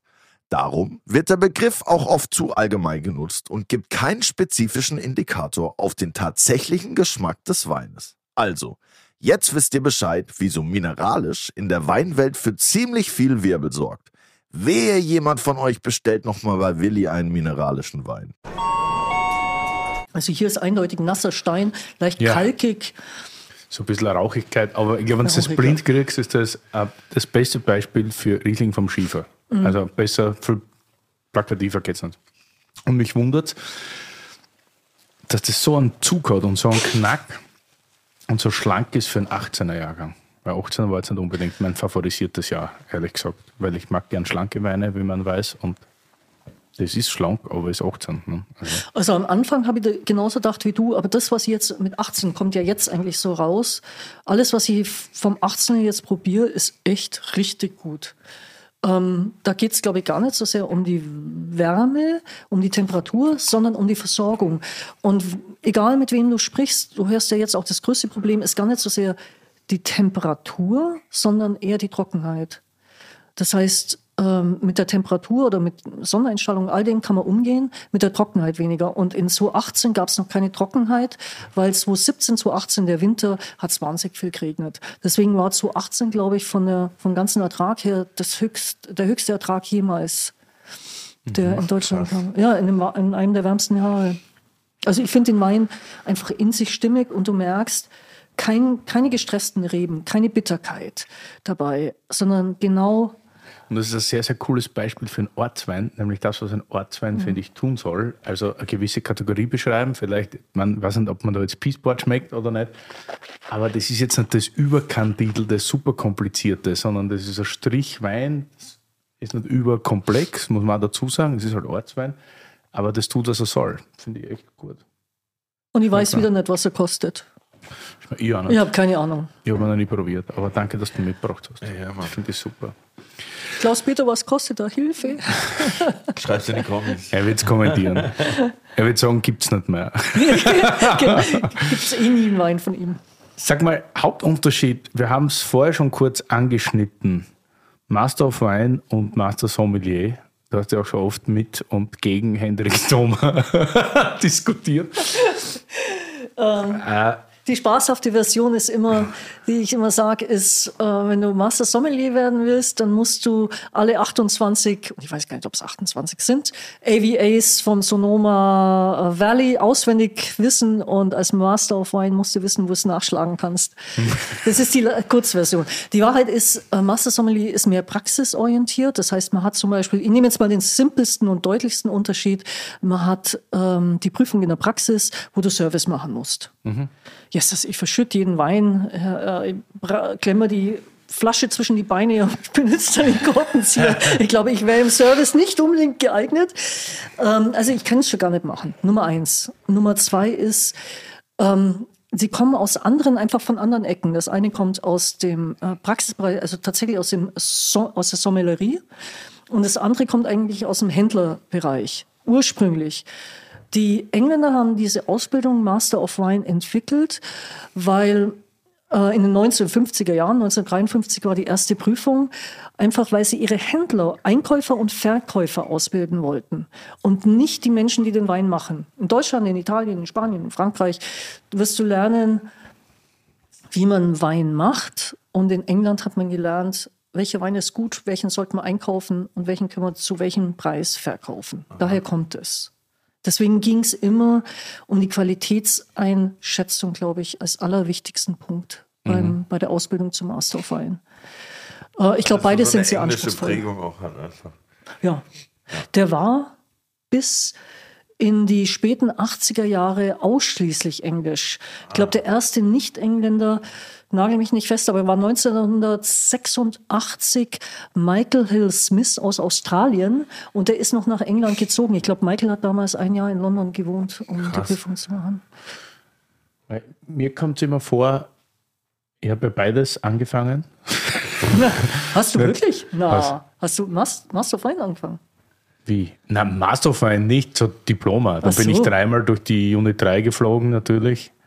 Alles andere hätte ich. Also Unit 1 habe ich nicht, die Seminararbeiten. Und Unit 3, da war ich bei der Verkostung echt gut. Da habe ich gleich Pass with Merit gehabt, das ging. Aber bin Was dreimal durch die pra äh, Theorieprüfung gerasselt natürlich. Was hattest Und dann habe ich keinen Bock mehr. Pass mit Merit, mit Be Beachtung. Ja, das ist, das, das ist, besonders das gut. Zwölf Weine blind beschreiben, das hatte ich. Cum laude, oder was? Das hatte ich richtig gut drauf. Da gab es immer Pass, Pass with Merit. Und Pass with Distinction. Und Fail halt. Und Pass with Distinction, richtig. Ey, das ist diese englische Ding, finde ich immer interessanter. Das heißt, Fail habe ich mich immer besonders gefreut. Vor allem, du bekommst ja nicht mal da eine Erklärung, warum du gefailt hast, sondern einfach nur fail. Dann wusstest du nicht, ja. ja wie soll man dann daraus lernen, wenn ich weiß, warum? Ja, was weiß ich. Und mir hat das dann auch genervt, weil das ist halt, mir ist halt immer vorgekommen, beim Master of Wine war wahnsinnig viel auch Stil und Schreiberei. Da geht es ja viel um Essays schreiben und so weiter auch, mhm. also in diversen Prüfungen. Aha. Und da bekommst du ja nicht direkt so Fragen, die du nageln musst, sondern oft steht ein Begriff und dann musst du halt schreiben. Und dann geht es den Engländern natürlich darum, dass du perfekte Einleitung schreibst, einen perfekten Hauptteil, einen perfekten Schluss, dass das halt alles irgendwie in sich schlüssig ist. Und mir ist halt oft vorgekommen, das ist immer das Negative, was ich so sage, um einen Content ist da oft gar nicht so gegangen, sondern eher um die Stilistik, so um ja, den Stil, wie du schreibst. Und der Unterschied zum Ding ist halt zum Master Sommelier, da ging es halt darum, nenne die Grand Cru in Chevrolet Chambertin, ordne sie der Größe und der Himmelsrichtung nach. Das war halt viel mehr so auswendig Lernerei und so Komm, gib mir mal die Grand Crus von Chablis, so, von links nach rechts, von Westen nach ja, Ost. Ja, genau so. Genau so. Ja, also, ja. also ich glaube, die größeren Gockel sind dann schon die Master Sommeliers, so ein bisschen. Aber kann es jetzt auch nicht so sagen. Aber es ist halt schon ein signifikanter Unterschied in allem. Und natürlich auch die Praxis halt. Ja. Das, also das eine ist halt wirklich für Gastro. Aber das ist das gleiche Institut, wo man das sozusagen... Nein, nein, nein. Das sind zwei Institutionen. Das eine ist der Court of Master Sommelier, ebenfalls in so, London okay, ansässig. Und das andere ist das Institut Master of Wine, der ist ebenfalls in London ansässig. Beide haben amerikanische Töchter oder amerikanische Branches. Ähm, und wie gesagt, es sind beide also ich schätze die Master Sommeliers sehr, sehr hoch. Vor allen Dingen die europäischen, vielleicht weniger die amerikanischen nach den ja. Skandalen. Also das sind ganz tolle Kollegen, ganz liebe Kollegen. Ähm, ich sag mal so, als Master of Wine könnte ich kein Master Sommelier machen, aber Master Sommelier kann Master of Wine machen. Ähm, okay. Und es gibt auch Doppel. Es gibt auch Doppel. Doug Frost zum Beispiel. Ich glaube, mhm. wir haben sechs oder sieben, acht Doppel. Ähm, Krass. Aber also das ist wirklich der ultimative Respekt, weil beim Master Sommelier, da kriegst du dann wirklich teilweise Fragen. Also da habe ich mir ein paar Fragen dann zur nächsten. Ich habe da nur den Certified, dann gibt es noch den Advanced und dann den Master Sommelier. Und ich habe da einmal teilweise einen Fragebogen von meiner nächsten Stufe vom Advanced bekommen.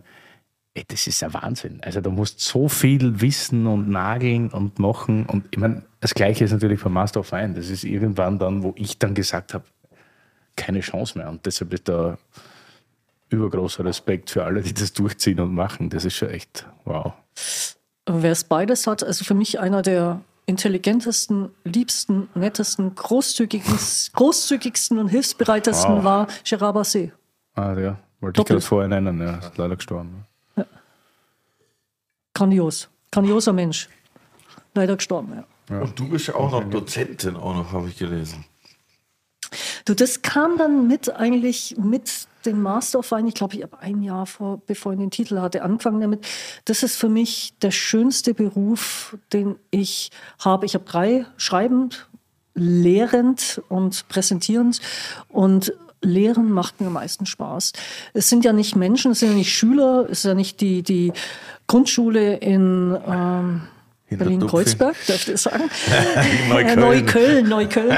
Sondern ähm, ich habe ja Studenten vor mir sitzen, wie Willi oder Kandidaten oder äh, Leute sitzen, die erstens sehr viel Geld bezahlen und die lernen wollen. Also das ist mal das erste Grundprinzip, die wollen lernen. Ja. Und du kriegst direkt in dem Moment, wo du erzählst, in dem Moment, wo du bereit bist, Wissen weiterzugeben, kriegst du so viel Dankbarkeit zurück. Ähm, das ist, ich glaube, ähm, die Erfahrung ist die schönste, die du in deinem Leben machen kannst. Also ist für mich mein, mein Lieblingsjob. Und wo, wo machst du das? Also ich unterrichte das Diplom, was Willi eben, was bist du wirklich dreimal durchgeflogen? Ich hätte dich durchgekriegt. Hör mal, Herr Es war Murphys Law, das war immer, es kam immer die Frage, mit der ich mich noch beschäftigt habe. Äh, ja. Einmal habe ich, einmal habe ich China, Japan und den ganzen Blödsinn gelernt, Bordeaux und dann natürlich muss dann alles da, dann kam das andere. Es war was mich natürlich sehr enttäuscht hat, ich habe natürlich den Podcast gehört mit Roman Horvath, äh, dass ähm, Roman hat dich unterrichten dürfen, ich nicht. Ah, ja, stimmt. Ja, wir hatten leider nicht das. Also ich unterrichte für dieselbe Weinakademie in Österreich, tatsächlich in Rust am Neusiedler See. Ähm, und die ah, macht krass. Kurse in Deutschland, in Österreich, in der Schweiz und Italien eben auch. Dann unterrichte ich in, für eine Weinschule in Frankreich, in Paris und Bordeaux. Ganz, ganz toll. Immer ähm, zwei Tage Paris, zwei auf Tage Englisch Bordeaux. Dann? Auf Englisch, das ganze Programm ist auf Englisch. Und was für mich ähm, ähm, auch noch sehr wichtig ist, in Oslo, in Norwegen, Ach, weil Oslo ist eine der geilsten Städte überhaupt. Echt? Oslo. Oslo ist total Echt? irre. Hey, ich hätte so es gedacht, das ist super. die liebste Stadt, wo ich hin will. Geil, in, in geil. Man hört immer viel Gutes, aber. Total. Echt, ja? Also erstens nur junge Leute, die Leute leben draußen, die gehen am Abend aus. Die besten Weinkarten, die ich je gesehen habe mit deutschen Weinen, bestückt und zwar in der Tiefe, in der Vertikale, Echt? total irre.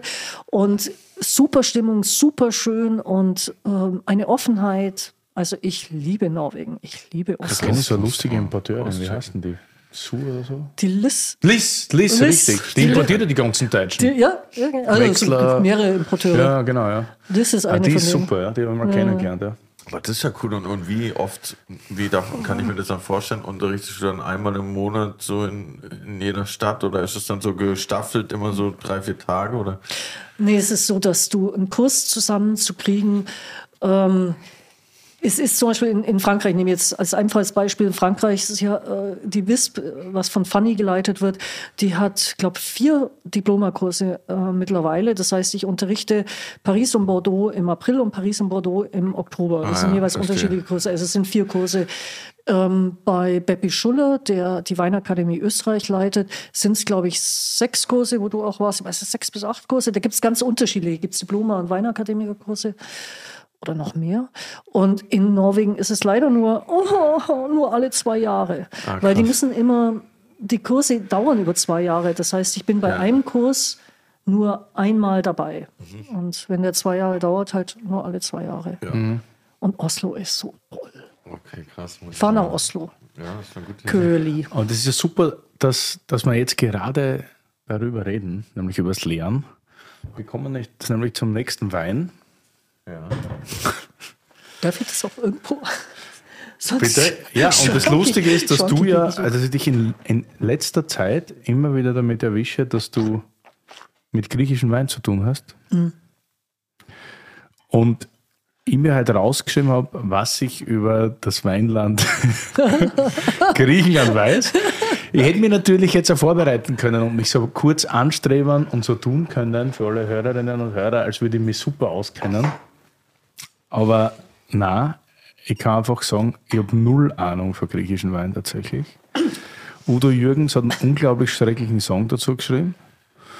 Dionysos, Gott des Weins. Was das Einzige, was ich von Griechenland kenne, ist Kari. Jeder redet von Assyrtikos, Salzigkeit und dass das super ist. Und Xina Mafra ist eine leibende rote Rebsorten. Ich und Rezina habe ich einmal an der Weinakademie probiert.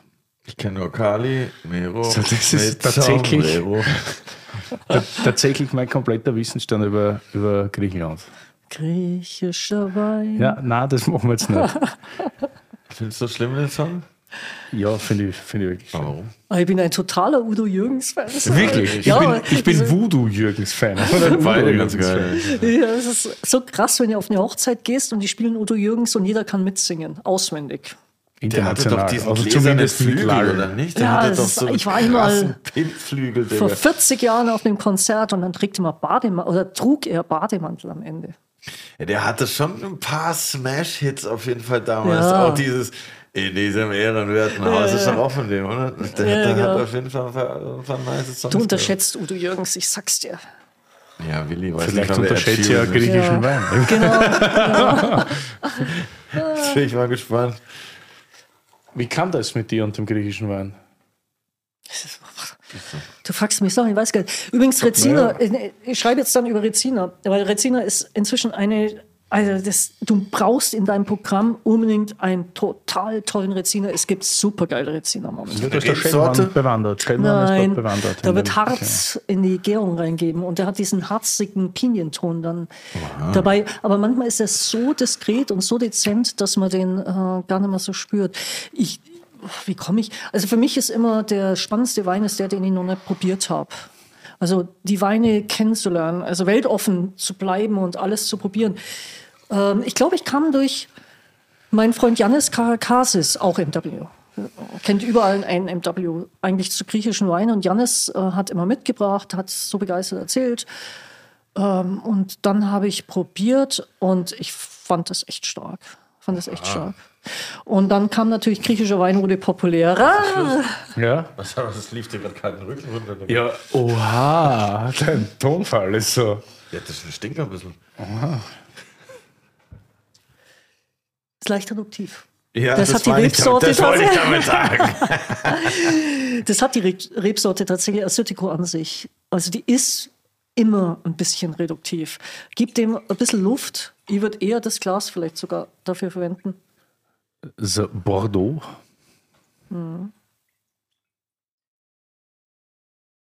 Ich mag das ganz gern.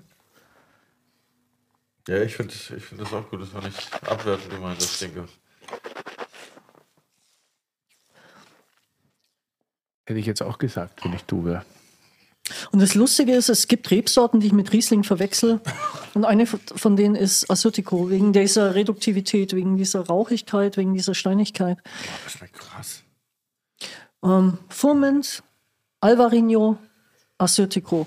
Und ich weiß, wenn ich immer in eine Weinbar in, in London gegangen bin, 67 Palmal, und als damals Terry Candelis noch, das ist ein Grieche, eigentlich ursprünglich Grieche, ein Europäer, ähm, damals ein Europäer in England lebend, ähm, Terry hat mir dann immer blind ein Glas gereicht und ich habe danach gegriffen und gesagt, hm, Riesling. Und es war natürlich Assyrtiko, weil diese Rauchigkeit und dieses, dieses Reduktive bringt, ähm, Mein, mein Tipp wäre jetzt gewesen Furmint. es sind die, die ich immer verwechsel. Furmint, Alvar, Alvarinho aus Ria Spacious und oder manchmal auch Albarinho aus äh, Portugal. Aber auf alle Fälle dazu gehört immer Assyrtiko. So cool. So ein bisschen ein Quitten auch. Rauchig, Pfirsich, Pfirsichkern, Kräuteriges. So ein bisschen Pfirsichöl. Almdudler, Immer. was wieder in dieses Ding Immer. geht, in dieses Riesling-Thema. Genau, sehr gut. Wo kommt das her? Was ist. Also eine Rebsorte kommt immer daher, wo sie das erste Mal urkundlich erfasst wurde und das ist Santorin in dem Fall. Und es ist ein äh, Wein von Santorin, das ist 2017 erstaunlich reifer Assyrtiko, weil es gibt wenig gereifte Assyrtikos. Und noch eine äh, Besonderheit, das ist also der Cavalieros von Cigalas. Ähm, das ist eine Einzellage, was auch relativ rar ist. Äh, noch, es ist im Kommen Einzellagen. Und Paris Cigalas, der das Weingut äh, 1991, glaube ich, gegründet hat, also einer der ähm, Gründungsväter des modernen ähm, Weins von Assyrtiko. Er hat wirklich alles revolutioniert dort. Also Assyrtiko wurde seitdem zum Star. Er hat Einzellagen gemacht. Er hat sein Seven Village, wo er auch immer Einzellagen verwendet. Er äh, hat reifen lassen. Er macht heute Weine in Amphoren in seinem eigenen Weingut Öno P. Das hier ist verkauft inzwischen. An Butaris, aber wird ähm, noch von, äh, von Sigalas beraten. Und es sind Weine, die faszinieren mich einfach, weil sie auch richtig toll reifen können, weil sie über Frucht hinausgehen, weil sie Persönlichkeit haben, weil sie Terroir widerspiegeln, ihre Herkunft widerspiegeln. Und äh, ja, mir schmeckt er. Was lustig ist, das ist übrigens sehr schön, dass du Wein genießen kannst. Und sehr, weil ich glaube, viele können das nicht mehr in dem Level. Auch das wäre schlimm? Sei jetzt eine Unterstellung von mir, aber finde ich gut. Lustig, weil der Wein hat jetzt für mich, korrigiere mich, eine relativ niedrige Säure, macht es aber weg mit so ein bisschen Kerbstoff und so einer Salzigkeit einer gewissen. Also ich hätte jetzt eher gesagt, das ist Chardonnay anstatt eher für mich wie so ein krass reduktiver Chardonnay. an- Ah, Ich hätte jetzt nicht an Riesling gedacht, aber ich habe auch noch nicht so viele reduktive Rieslinge getrunken, glaube ich, wie du wahrscheinlich. Du hast recht, er hat was Chardonneskes an sich. Ja. ähm, ja, hat aber kein Holz gesehen. Also Das der, stimmt, der ja. hat die, die baut man vorwiegend im Stahl aus. Die Säure ist übrigens ähm, er- erstaunlicherweise relativ äh, hoch. Was ähm, die so richtig seidig und sanft macht, ist, ähm, der war wahnsinnig lang auf der Hefe. Und dieses Hefelager packt die Säure so ein. Dann gleitet die so dahin, ohne dass sie krass ist. Ähm, ich weiß gar nicht, ich habe jetzt nicht drauf geschaut, der Alkohol dürfte 14 sein, aber du merkst sie nicht. Auch das ist gut weggesteckt. 14, Ja, 14,5 stimmt, ja. oder sowas. Gut weggesteckt und alles integrativ. das steht im Duden. Integrativ darf ich sagen, gell? Ja. Also ich versuche ähm, eigentlich das schon, ich versuche Wein nicht zu mystifizieren. Ich versuche das schon runterzubrechen, aber ich bin nicht so populär zum Beispiel wie Lou. Also ich, witzigerweise, ich unterrichte auch gern Profis, die mir eher folgen können, als dass ich, An die Volkshochschule gehen. ja, ich bin dafür, glaube ich, zu ernst. Ich Ja, ich bin nicht was du witzig genug. Ja, aber ich, ja, ich finde die total witzig. ja, echt. Ja, aber es ist, glaube ich, ich, ich verstehe das auch nicht so. Also, mir tut es immer sehr gut, wenn ich Leute habe, die eine gewisse Vorbildung oder gewisse Leidenschaft haben. Wenn es einfach so, obwohl ich das andere auch verstehe, wenn man das mag. Nur ja, bin ich froh, dass andere machen. Ja, ich glaube, der Approach ist halt auch so ein bisschen der Unterschied. Ich habe, wenn, wenn ich jetzt so irgendwie einen Workshop gebe und da sind jetzt Leute, die noch nie einen Song geschrieben haben, ist halt der Moment geil, wenn die dann irgendwie irgendwas von alleine hinkriegen und am Ende so. Aber wenn du natürlich mit Leuten schreibst, die schon mal einen Song geschrieben haben, kann man halt irgendwie an den, an, an den Skills arbeiten, die die schon haben. Ich finde, es hat beides irgendwie. Also ich halte den Podcast mit Curly nur aus, weil ich wirklich viel zum Trinken kriege. Ja, wieso? Ich glaube, ich glaub, ich hatte meine beste Folge seit langem, Digga. Gerli, das ist der Unterschied. Ich hätte dich gern vielleicht als Studenten und wäre froh drüber, du willst mich nicht bei dir in einem Kurs haben. Ich, ich Ah, ich- nichts Ich zusammenkriegen. bin da, ich bin da ganz komplett entspannt. Also. Ich bin aber auch streng, weil heute hatten wir eine kurze Diskussion, als du gekommen bist, dass er jetzt Pulfumé besser Digga, findet als hör auf. Pulfusé. Und daraufhin habe ich ihn gefragt, warum er die beiden überhaupt miteinander vergleicht, weil es komplett was anderes ist. Und dann habe ich ihn gefragt, was was ist. Und dann hat er es halt nicht so richtig erklärt. So halb, Und dann habe ich ihn halt, ich sage jetzt nicht, was du gesagt hast. ja, Auf jeden Fall war es nicht ganz richtig. es war komplett falsch. Aber das Coole ist, früher hätte ich dir gar nicht zugetraut, dass du bei Pulfusé und Pulfusé überhaupt Wein damit identifiziert. Nicht? Also, ja, ja, also ich das auch überhaupt nicht. warst und das verschiedene Sachen sind, das muss ich ja schon. Curly, Wein, das Wörterbuch. Puy Fumé versus Puy Fusé. Okay, okay, okay. Um hier mal ein bisschen Klarheit zu schaffen. Puy Fumé und Puy Fusé hört sich zwar fast gleich an, ist aber was komplett anderes. Puy Fumé ist ein Weißwein aus der Loire-Region, hergestellt aus Sauvignon Blanc. Bekannt für seine lebendige Säure und die charakteristische, leicht rauchige Note. Daher übrigens auch der Name Fumé. Oha. Puy Fusé kommt aber aus dem südlichen Burgund und wird aus Chardonnay-Trauben gewonnen. Generell kann man sagen, er ist reicher und vollmundiger als Puy Fumé. Und wie Willi schon meint, den mag ich lieber. Also kurz gesagt, Puy Fumé, Sauvignon Blanc, frisch und rauchig aus der Loire. Puy Fusé, Chardonnay, reich und elegant aus dem Burgund. Beide ein Schluck wert. Nee, ich finde halt, es ist einfach so, ich merke halt dieses, ähm, beim Weinthema gibt es einfach halt, ich kann mir halt immer nur aus einer Folge begrenzt Sachen merken gefühlt und dann gibt es immer noch ein paar schwarze Flecken auf der, auf der Karte, die dann noch nicht ganz erschlossen sind, so, aber daneben, da ist es schon erschlossen und dann ist es immer so ein bisschen ein Halbwissen.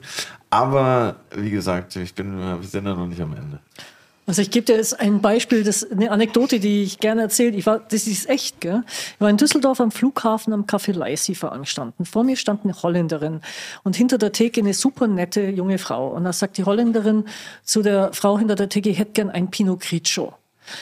Nee, ich hätte gern, Entschuldigung, ich hätte gern Chardonnay. Das sagt er. Ich hätte gern Chardonnay. Da sagt die junge Frau, sorry, wir haben nur Sancerre und Chablis.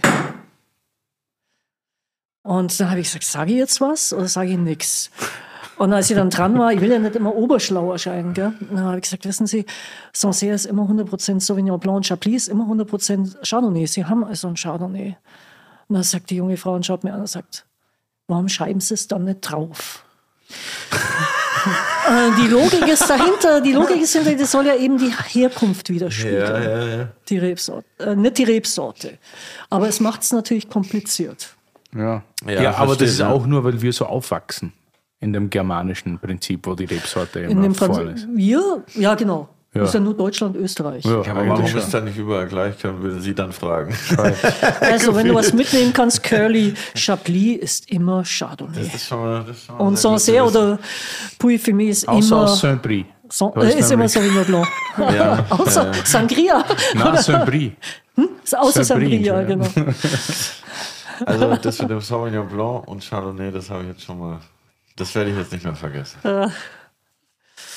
Aber trotzdem, war doch, war doch gut. Heißt, wenn du jetzt zu mir sagst, das ist trockener Palomino aus Andalusien, glaube ich da das auch.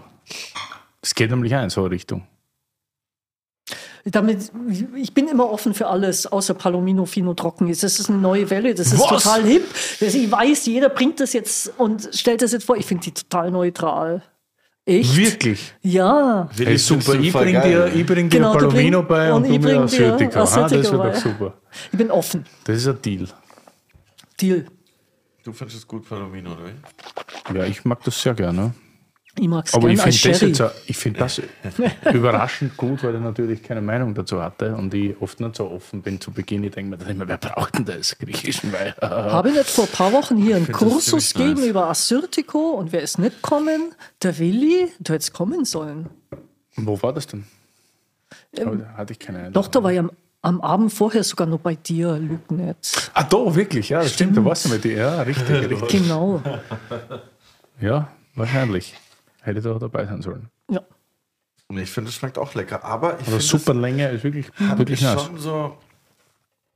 Äh, also das fordert auf jeden Fall mehr wie die anderen beiden Weine, so finde ich. Ja. Also so, es hat nicht so einen Trinkfluss, weil es ein bisschen anspruchsvoller ist, zumindest für mich jetzt so, wenn, wenn ich jetzt das mit den, ich meine, okay, das waren noch Kabis davor, das ist natürlich schwierig, da den Trinkfluss am Start zu kriegen. Ähm, mittags um eins oder halb zwei in Berlin ist ein Kabi wie der von Max Kielburg immer das Richtige.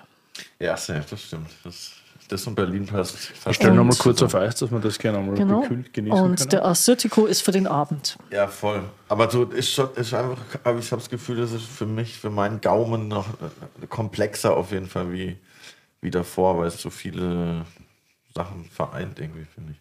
Kabi geht immer. Und das ist das Gute am Winter, dass die Lichtverhältnisse in Berlin zwischen Mittag und Abend relativ gleich sind. Das ist dann wurscht, womit du anfängst und aufhörst.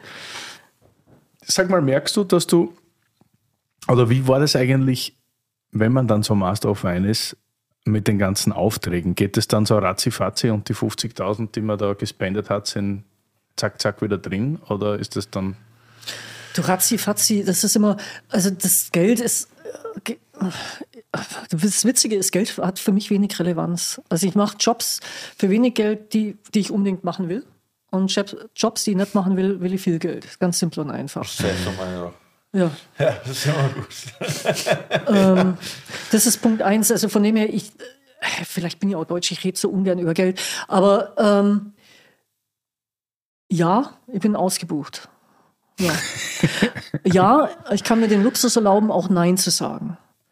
Und das gilt, glaube ich, für alle Master of Wine. Wir sind zehn bis zwölf Deutsche, die Master of Wine sind. Und ich glaube, äh, keiner von uns muss jetzt leiden. Ähm, es läuft gut.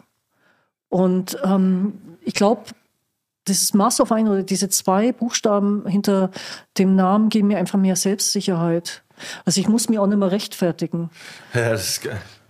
Das ist, ja. glaube ich, das Angenehmste. Und trotzdem, wenn ich noch weggehe und ähm, jemand weiß nicht, wer ich bin und ich bestelle eine Flasche Wein und, und trinke ein Glas und dann Chef ist, hm, könnte ein Kork sein und sagt zum Sommelier, ich glaube, der hat einen Kork. Da startet mich immer noch an und sagt, die blonde alte Tusta, was will die mir erzählen? Ähm, das muss ich in der öffentlichen, also in der Weinwelt nicht mehr. Aber ist das nicht unglaublich schade, dass das überhaupt noch gibt? Dass man die beiden Buchstaben, egal ob es als Frau ist oder als Mann, braucht, um irgendwie auch Recht zu bekommen? Ich glaube, dass nur die unsicheren Menschen sind die, die arrogant sind. Wenn du sagen würdest, der Wein hat einen Kork, obwohl ich es nicht glaube, würde ich dreimal versuchen, noch einmal nachprobieren und mit dir drüber diskutieren. Ich glaube, jemand, der sofort kategorisch sagt, ich habe probiert, der Wein hat keinen Kork, das ist ein unsicherer Mensch. Ja, glaube ich auch. Ich, ich glaube, es, äh, was du meinst, ich glaube, das ist schon auch natürlich so ein bisschen, dass du erstmal das, dass man das erstmal in Frage stellt, ob der wirklich einen Kork hat, weil du würdest, hast den ja auch ausgeschenkt und ich gehe mal davon aus, du hast ihn vorher probiert, deshalb würdest du ja dann auch erstmal denken, er hat keinen, sonst hätte ich ihn ja nicht ausgeschenkt. Ja. Aber, Aber vielleicht geht es mir gar nicht um einen Kork, vielleicht geht es mir darum, dass eine gewisse Gesellschaftsschicht immer wieder meint, anderen Leuten nicht glauben zu müssen, bis sie denen so lange durchmalträtiert haben durch so Prüfungen und dann, dann gehören sie erst der ja. richtigen Weingesellschaft an. Ich meine, was sind das? Wenn sich einer sein ganzes Leben über Wein oder mit Wein beschäftigt, dann muss das doch bitte eigentlich reichen, nicht? Ich glaube, zur Sicherheit gehört dazu, dass man sich jeden Moment seines Lebens anzweifelt oder sein Wissen und seine, ja. seine eigene, vielleicht auch seinen eigenen Geschmack in dem Moment. Mhm. Also ich zweifle mich immer an. Also ich bin immer bereit, darüber zu reden und mich selber in Frage zu stellen. Ja, ich, ich, ich auch immer mehr. Am Anfang, ähm, ähm, also als ich angefangen habe, zum Beispiel äh, Songs für andere zu schreiben, da war ich immer sehr da war es, wenn dann einer die Zeile nicht gut fand, dann war ich immer so, boah, dann hatte ich so richtig, richtiger Downer und der ganze Tag war irgendwie so gefühlt im Arsch und mittlerweile bin ich so, ah ja, okay, dann lass doch überlegen, ja. was man sonst machen könnte irgendwie, weil das irgendwie am Ende dann mehr zum Ziel führt meistens, um man dann irgendwie äh, zufriedener oder alle zufriedener sind, wie wenn man sich irgendwie an sowas festbeißt und irgendwie nicht von seiner Position abweicht. Ich meine, klar, es gibt auch Ausnahmen, welche, es gibt nicht immer, aber dieses selber Anzweifeln äh, kommt mit dem Alter, habe ich so das Gefühl ein bisschen. Also im positiven Sinn. Ja, ich glaube, Selbstreflexion ist immer genau sehr wichtig, ne? weil sonst kommst du dann nicht weiter, man bleibt ja stehen. Ja, aber das sagt man erst, ja. wenn man damit angefangen hat. sonst ist ja, ist ja so. sonst ist ja irgendwie witzlos. Ja. Aber es gibt ja immer diese klassischen Unken oder diese Leute, die generell unzufrieden sind, selbst nichts zusammenbringen, aber die ganze Zeit kritisieren. Ja. Mir ist es mittlerweile echt, also ich reflektiere da noch mal drauf, weil ich mir denke, wenn du jetzt Arnold Schwarzenegger bist, ja, oder Jan Ulrich, auch wenn er gedopt war, ja, ich glaube immer, Ulle war sauer, ist mir wurscht, ja, und solche Leute kritisieren dich oder hätten vielleicht einen Tipp, Leute, die wirklich was geschafft haben, ja, dann hör zu. Aber wenn ich jetzt irgendeinen Typen, oder wenn irgendeiner kritisiert für irgendwas, wo ich mir denke, ey, du bist bei weitem nicht mit der Einstellung auf dem Level, auf das ich bin, aber immer irgendwie deppertes Kommentar auf Instagram oder immer deppertes Kommentar auf Facebook, dann denke ich mir, warum? Also ich ärgere mich darüber nicht mehr. Es gibt Leute, die sich wahnsinnig darüber ärgern, aber ich, ich nehme nur mehr Kritik an, kommen vor von Leuten, wo ich weiß, die kindern was, auch auf ihrer Basis oder sonst irgendwas, weil sonst bist du ja kaputt halt im Internet. Die Leute ähm, reden dich kaputt. Ich bin nicht so öffentlich wie du, aber ich war es ja bei Edeka früher und da waren ein paar Anmerkungen, die mich, als ich die gesehen habe, da hat mich die Marketingfrau vorher gewarnt. Ich habe lachen müssen, die haben mir gar nichts gemacht. Alles, was unter die Gürtellinie geht, was einfach keine Substanz hat, hat mir null ausgemacht. Die eine, eine Anmerkung war, ich habe so eine Leo-Bluse tragen. Äh, die schaut ja aus wie eine Nutte. Was trägt die für eine Bluse und so? Das war mir total Wow, wurscht. okay. Das war mir echt scheißegal. Ja, total. Ja, gratuliere, das- Das ist mir Edeka sowas von Fans wurscht. Das war sowas von einfach unter der Gürtellinie, das war mir egal. Alles, was mit einer Kritik ist, wo, wo mich trifft, wo ich tatsächlich, wo ich merke, oh, vielleicht ist es richtig. Vielleicht ist da was dran, wo ich anfange fange, drüber nachzudenken. Und wa- was ich auch gesagt habe, mich selber anzuzweifeln oder das, was ich gesagt habe oder geschrieben habe oder sowas, das trifft mir hart. Wenn ich einen Fehler mache Ja. und schreibe, irgendwann ist mir so ein Fehler passiert, auch wieder ein Leser schreibt, ähm, die hat die falsche Ortschaft genannt. Er hat recht. Und da kriege ich immer einen Stich im Herz sofort. Ja, ja. Scheiße, ich habe einen wird's ein bisschen warm hinten auf, gell? Ja, genau, genau, richtig. Du hast es, es wird warm hinten auf. Ja, es man ist wirklich so. merken. Man Das wird ein bisschen nervös. Aber alles, genau, ja. was ähm, voll Alles daneben ist, geht an mir vorbei. Super. Das wäre mir wurscht. Weil das ist schön. Also wenn man irgendwie dann verantwortlich ist für diverse Infos und wie gesagt, es gibt immer so Leute unter der Gürtellinie irgendwas und Troll-Accounts und lauter so Scheißdreck. Ich block dir immer einfach sofort. Was? Ich block dir immer sofort. Ja, weg. Let's go, Digga. Viel Spaß. Ach so, nee, du musst es zulassen. Das Schlimmste ist eigentlich blocken, aber ich habe einmal einen Menschen geblockt, aber das, äh, das war noch dazu ein Bekannter, weil der einfach so bös war, wo ich nicht sehen, nicht wollte, dass das gezeigt wird, weil das war so negativ. Und das war Ja, so, also ich blog auch noch, wenn jemand halt so immer wieder sowas. was schreibt und dann und äh, da, ich habe versucht dann auch meistens reagiere ich auch immer drauf tatsächlich, aber bei dem war es mir irgendwann dann so nervig, dass ich dachte, ey, diese Minute Ärger, die ich jedes Mal irgendwie spüre, wenn ich das lese, das, das ist einfach nicht wert. guter Mon Moment, um die Frage zu stellen. Ich wurde ja gebeten, mir eine Frage für dich Oha, ja, voll gut. Was kritisieren Menschen an dir? Boah. Was ist das Negative, was die dann veröffentlichen? Scheiß Sound oder was, was, was, was schreibt man da? Ja, keine Ahnung. Also ich werde jetzt auch nicht so krass mega oft kritisiert, aber wenn, dann ist es halt irgendwie so. Ja, halt da jetzt zum Beispiel bei diesem Stern-TV-Ding halt die ganze Zeit Hi, irgendwie bla, kriegt irgendwie, soll sich mal einen richtigen Job suchen und so Zeug halt irgendwie.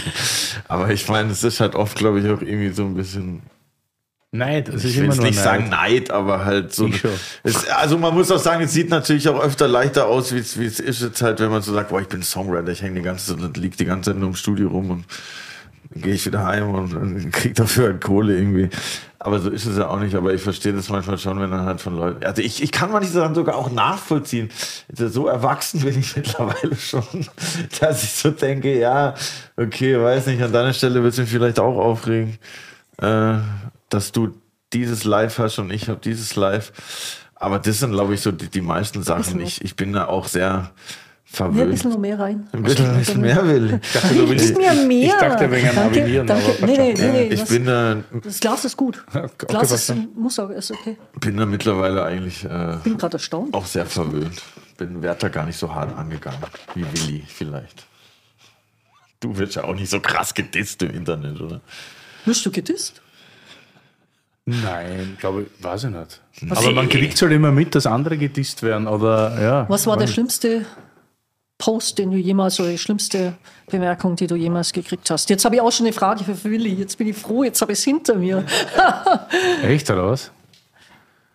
Weiß ich jetzt gar nicht, ehrlich gesagt. Da gibt, gibt schon immer wieder Sachen, die dich ärgern. So. Aber ist es dann Aber jetzt konkret zutreffend oder nicht zutreffend? Bitte? Ist es das, weil es dich persönlich trifft oder weil es, weil es deine fachliche Kompetenz trifft? Ich glaube, teils, teils. Das sind dann so Sachen gegen die Person oder gegen das, was man macht und alles Mögliche so. Aber ja, also man lernt ja eh damit zu leben irgendwie. Und ich gebe auch, der Hendrik ärgert sich da ja immer wahnsinnig über sowas, nicht? Der macht ja dann auch immer Posts und so weiter, der, Hendrik Thomas. Ja. Aber ich verstehe das schon, wenn es da immer Leute gibt, die die ganze Zeit irgendwie dagegen und immer gescheiter sind, aber nicht mehr machen, dann ist es so substanzlos, aber trotzdem ärgert es einen. Es ärgert und es blockiert und es macht einen, man, die einen werden stärker daraus, den anderen ist es wurscht, aber es gibt auch Leute, die blockiert es und so weiter, aber pff, ja, wie gesagt, man muss ja lernen. Also, wie gesagt, wenn es berechtigt ist, dann trifft es mich hinten heiß. Hinten. Mhm, ja. ja, sag's, sag's nochmal aus Steigt Österreichisch. warm auf, warm auf. Aber ansonsten, ach Gott, ich finde, ich weiß nicht, bin ich jemand, der selbstsicher ist? Ich kann es dir nicht mal sagen. Ähm, nur wenn ich Recht habe, Ja. dann fühle ich mich wohl. Ich habe schon gerne Recht, das stimmt schon, aber ähm, ich akzeptiere auch Kritik und ich akzeptiere auch, wenn ich falsch liege und jemand sagt, du liegst falsch. ja, man kann auch nicht immer recht haben und das gehört auch dazu. Schade, also, ja. sorry, ja. Äh, Ja, es tut schade. mir echt leid, aber so ist es, so ist es. Ist so. Letzter Wein für die heutige Folge, rot. In dem Fall, du hast mir gelingt, du hast ein falsches Bild geschickt. Na, das habe ich geschickt. Echt oder was? Ja. Pinot Noir 2018 Chateau St. Thomas, Saint Thomas. St. Thomas aus dem schönen Becker Valley, Libanon. Das ist eine ganz liebe Familie, die das Weingut hat, die Familie Tuma. Äh, Die Schwester Natalie, Michelin und äh, Joe ist der Winemaker, der Joe Tuma. Und ähm, Libanon, ich habe deswegen Libanon mitgebracht. Ich hätte eigentlich am liebsten eine türkische Flasche Wein mitgebracht, weil ich bin ja Panel Chair bei Decanter World Wine Awards. Und der, äh, das Fachgebiet ist Southern Eastern Mediterranean Wines. Das ist ähm, vor allem türkisch, aber auch Libanon, Israel, Jordanien, Ägypten. Und ich glaube, äh, Marokko ist noch dabei. Aber ähm, tatsächlich, der, der Großteil ist natürlich Türkei, ähm, Libanon und Israel. Und ähm, ich habe für alle drei ähm, Generic Organizations, also Wines of Lebanon, Wines of Turkey und Wines of Israel gearbeitet und äh, lieb alle drei Länder ähm, und hatte keinen türkischen Wein im Keller und auch keinen israelischen, deswegen einen libanesischen Ausschlussverfahren. Die Libanesen sind die, Gast Weinverkosten. die gastfreundlichsten Menschen auf der ganzen Welt. Also ich Wirklich? kann nur empfehlen, äh, Libanon, ähm, alle, die mit Wein zu tun haben, sind die freundlichsten, die weltoffensten und die gastfreundlichsten äh, Menschen, die ich kenne. Und ich war öfters dort. Und Pinot Noir, das ist ein Geschenk von Nathalie, die ich auf der Prowein jetzt getroffen habe dieses Jahr und hat sie mir noch die Flasche Wein mitgegeben. Ich weiß gar nicht, seit wann sie Pinot machen. Normalerweise ist Carignan eher äh, das Ding in Libanon. BK Valley, der wird auf 1200 Metern angebaut. Ähm, deswegen auch die Leichtigkeit, die Frische. Schmeckt sehr kühl, ja. Ja. Und ähm, ich denke mir, wir müssen weltoffen sein. Wir müssen auch bereit sein, Weine aus dem Libanon, aus Türkei, aus Israel zu probieren, genauso aus Australien, aus Neuseeland oder wo auch immer. Ähm, Weinwelt ist einfach eine offene Welt. Der Planet Wein muss offen sein.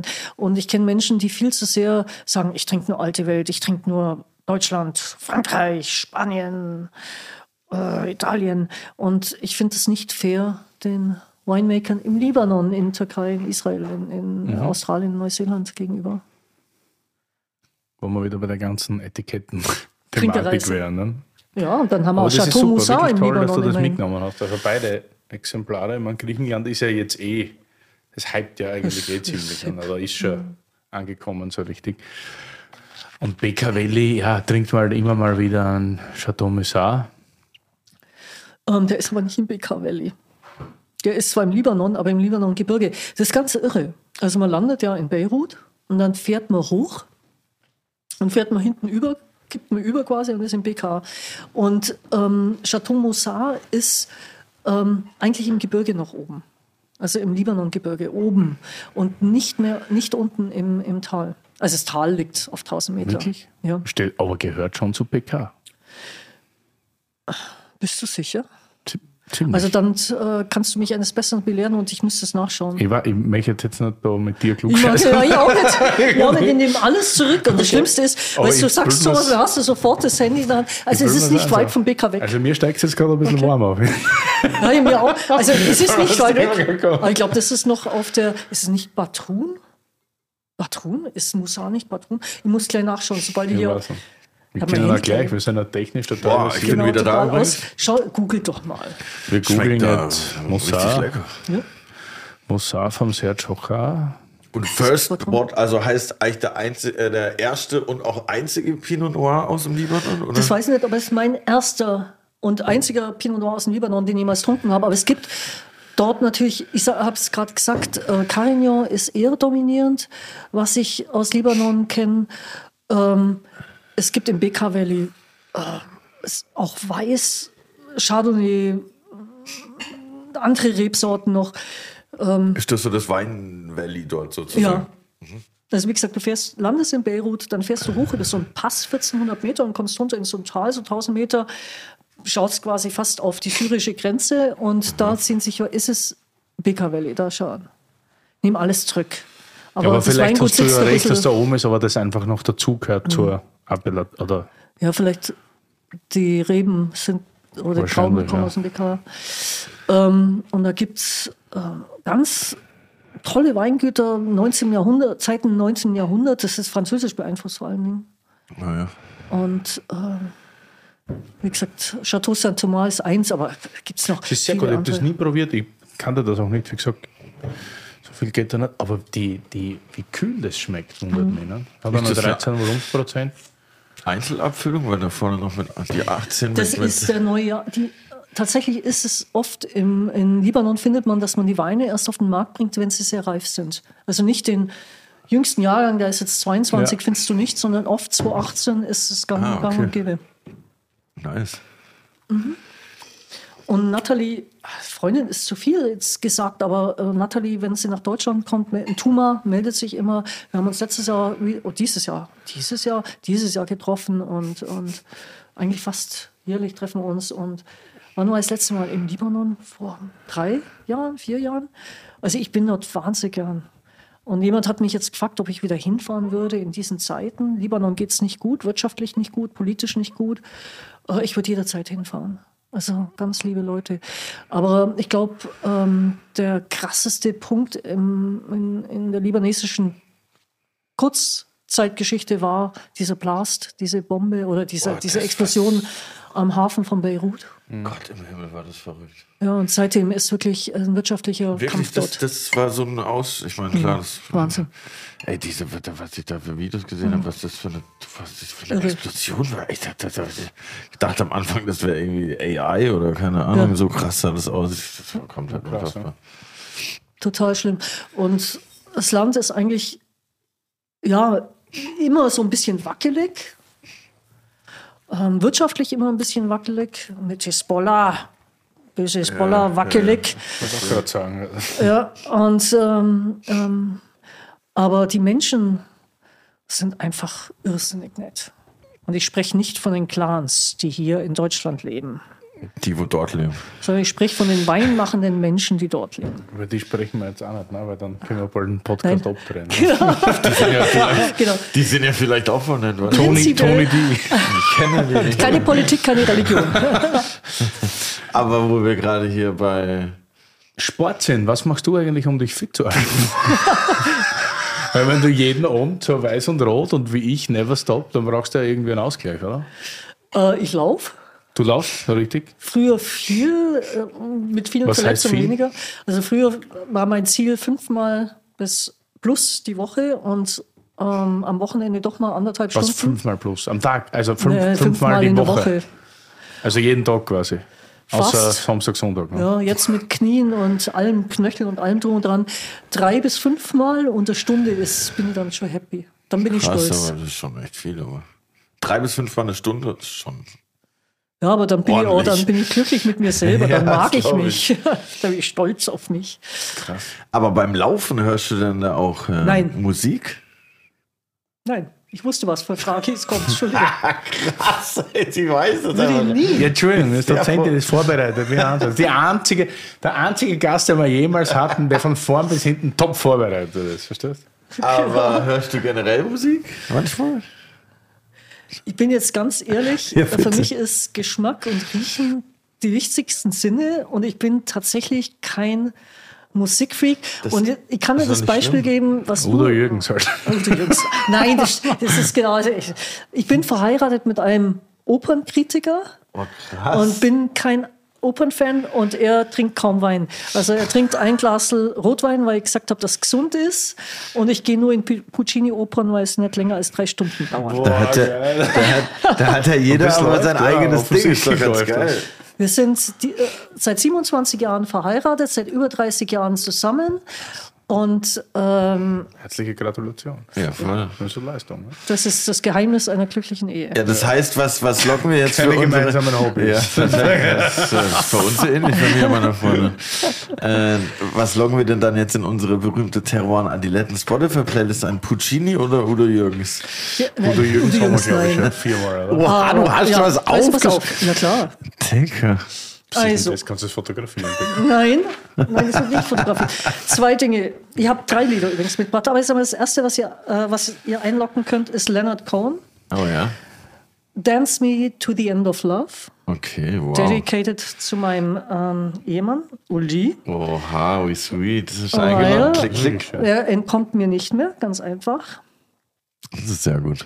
Und das Zweite, was ich natürlich unter Beratung eines lieben Freundes, Aykut, ich grüße dich, falls du jemals zuhörst, ähm, ausgesucht habe, ist ein Weinlied oder ein Trinklied. Und ich habe mir gedacht, ihr habt natürlich griechischen Wein bei euch schon, Red, Red Wein bei euch schon und Summerwein bei euch in der Liste. Deswegen habe ich ein wunderbares türkisches Weinlied Ah, geil. ausgesucht von Dario Moreno. Ja. Herr Aksham Wodka Sake ve Sharab. Das klingt auf jeden Fall nach einem wilden Jeden Ding. Tag Wodka, Raki oder Wein. Das Hätte jemand von euch gewusst, dass Sharab das türkische Wort für Wein ist? Nee. Okay. Ist Da haben wir schon mal sehr viel gelernt. Oha. Also Dario Moreno, Haraksham Wodka Sake ve Sharab. Ja, klick, klick würde ich sagen. Auch in unserer Playlist drin. Und wir haben aber sogar noch ein drittes, habe Wenn ich es gehört. gibt auf Spotify. Ja, jetzt geht's Ja, bestimmt. das dritte lassen wir jetzt weg, das fällt jetzt hinten ab. Hält nicht mit. Aber ich habe noch äh, ein anderes Lied von einer ganz lieben Hörerin. Denn wir haben mit unseren. Ist es wieder soweit? Ja, wir haben nämlich mit unseren lieben Homeboys und Homegirls von der Steiermark eine Exclusive Playlist ins Leben gerufen, wo unsere Hörer einen Song, Hörer und Hörerinnen, einen Song äh, hier in unserer Playlist droppen können. Na dann. Und tatsächlich hat Lisa Zimmermann einen ausgesucht und es ist auch einer meiner Favorite Songs dieses Jahr, muss ich tatsächlich sagen. Und zwar Dua Lipa Houdini. Habe ich gerade erst in meiner Story gepostet. Ich höre nichts anderes Tag für Tag. Dua Lipa ist äh, für mich auf jeden Fall. Nicht Ich bin mal. froh. Ja, Dua frag Lipa mich mal. Ich kenne ist nicht für einmal Ed mich Sheeran. Ich werde gedisst, dass ich Ed Sheeran nicht kenne. Ja, das ist auch ein Diss wert. Jeden Tag soll ich dafür gedisst werden. Dua Lipa kenne ich aber nur von Instagram. Dua Lipa ist auf jeden Fall meiner Meinung nach meine absolute Lieblingskünstlerin. Nicht nur, weil sie so aussieht, Auf sondern weil sie auch Die wollte gerade sagen, sie schaut gut aus. Die singt auch einfach unfassbar und schreibt richtig geile Songs. Und Dua Lipa Houdini auf jeden Fall richtiger Banger. Danke, Lisa Frau Zimmermann. Danke an die Steiermark. Checkt unsere Playlist aus auf Spotify. Werbung Ende. Hey, der ist echt gut. Das ist super, der Pino. Ja, richtig gut. Super Pinot aus Libanon. Na, schau mal, du. Was wolltet ihr noch? Weil es ein Ich bisschen denk, ein festerer Typ ist, gell, vom Gerbstoff. ihr habt mich doch gefragt, ich muss noch ein, ein, ein äh, Tipps mitbringen. Wohin Ja. kann man gehen? Gell? Das ist immer gut. Da freuen sich unsere Hörer und Hörerinnen. Ja. Aber ich habe jetzt nichts in Deutschland mitgebracht. Das ist ähm, Das macht überhaupt nichts, wir sind in der Traveler. Die, Traveler. Wir sind Also, Frequent Traveler, wir haben alle die wunderbare Miles and More. ja, aber meine Meilen sind verschwunden. Ich muss die irgendwo finden. Die sind irgendwo verloren. Ich habe zwei Konten. Die sind Das ist schon wieder Werbung? Nee, leider nicht, nicht. Aber, die Aber können wir- vielleicht bald. Ja, vielleicht bald. Jens, komm, Miles and More. Genau, Lufthansa. Habt ihr zugehört? Also, Oslo, waren wir ja schon. Oslo, Oslo. Ja. Ja. Ihr wart noch nicht in Oslo? Ich nicht, ne? Also, falls ihr jemals nach Oslo kommt, Territoriet, bitte zu Karin Thiereborn gehen. Auch Wesset-Studentin. Wahrscheinlich ist sie schon längst fertig. Karin und Territoriet ist total lässig, total cool und ähm, machen fast alles in ähm, Korava. Also du kannst ähm, nice. super viel aus Korava haben, also aus Spitzenweine. Krabbeln immer an der Leiter nach oben, wo dann die Flasche geholt wird. Und äh, liebe ich einfach. Und Paris, Le Petit Somme. Das ist äh, Pierre, auch ein Wesset-Student. Ja. Vielleicht ist er inzwischen auch fertig. Er hat irgendwann äh, jetzt die Prüfung gemacht im Frühjahr. Pierre, total cool, tolle Weinliste, tolles Essen und absolut bezahlbar.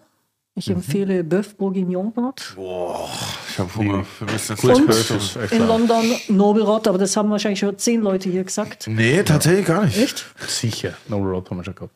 Aber nicht so oft, wie man vielleicht denkt. Gehört ich ein glaube, Master of jeder sich denkt, dass das Mark jeder Enschu, Da gibt's, die haben, das hat auch, die haben auch ein Buch rausgebracht, Nobel, Nobel die haben eine Mark. eigene äh, Magazin, das heißt Nobelrot. Ja. Mark schreibt eben auch gern.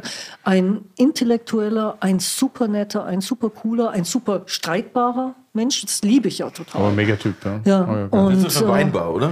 wir haben inzwischen, glaube ich, drei. Die dritte habe ich noch nicht gesehen, die anderen zwei ja. Ja, Nobelrot und ähm, einfach tolles Essen. Eher so eine Orange Winelist, aber äh, so Natural Winelist.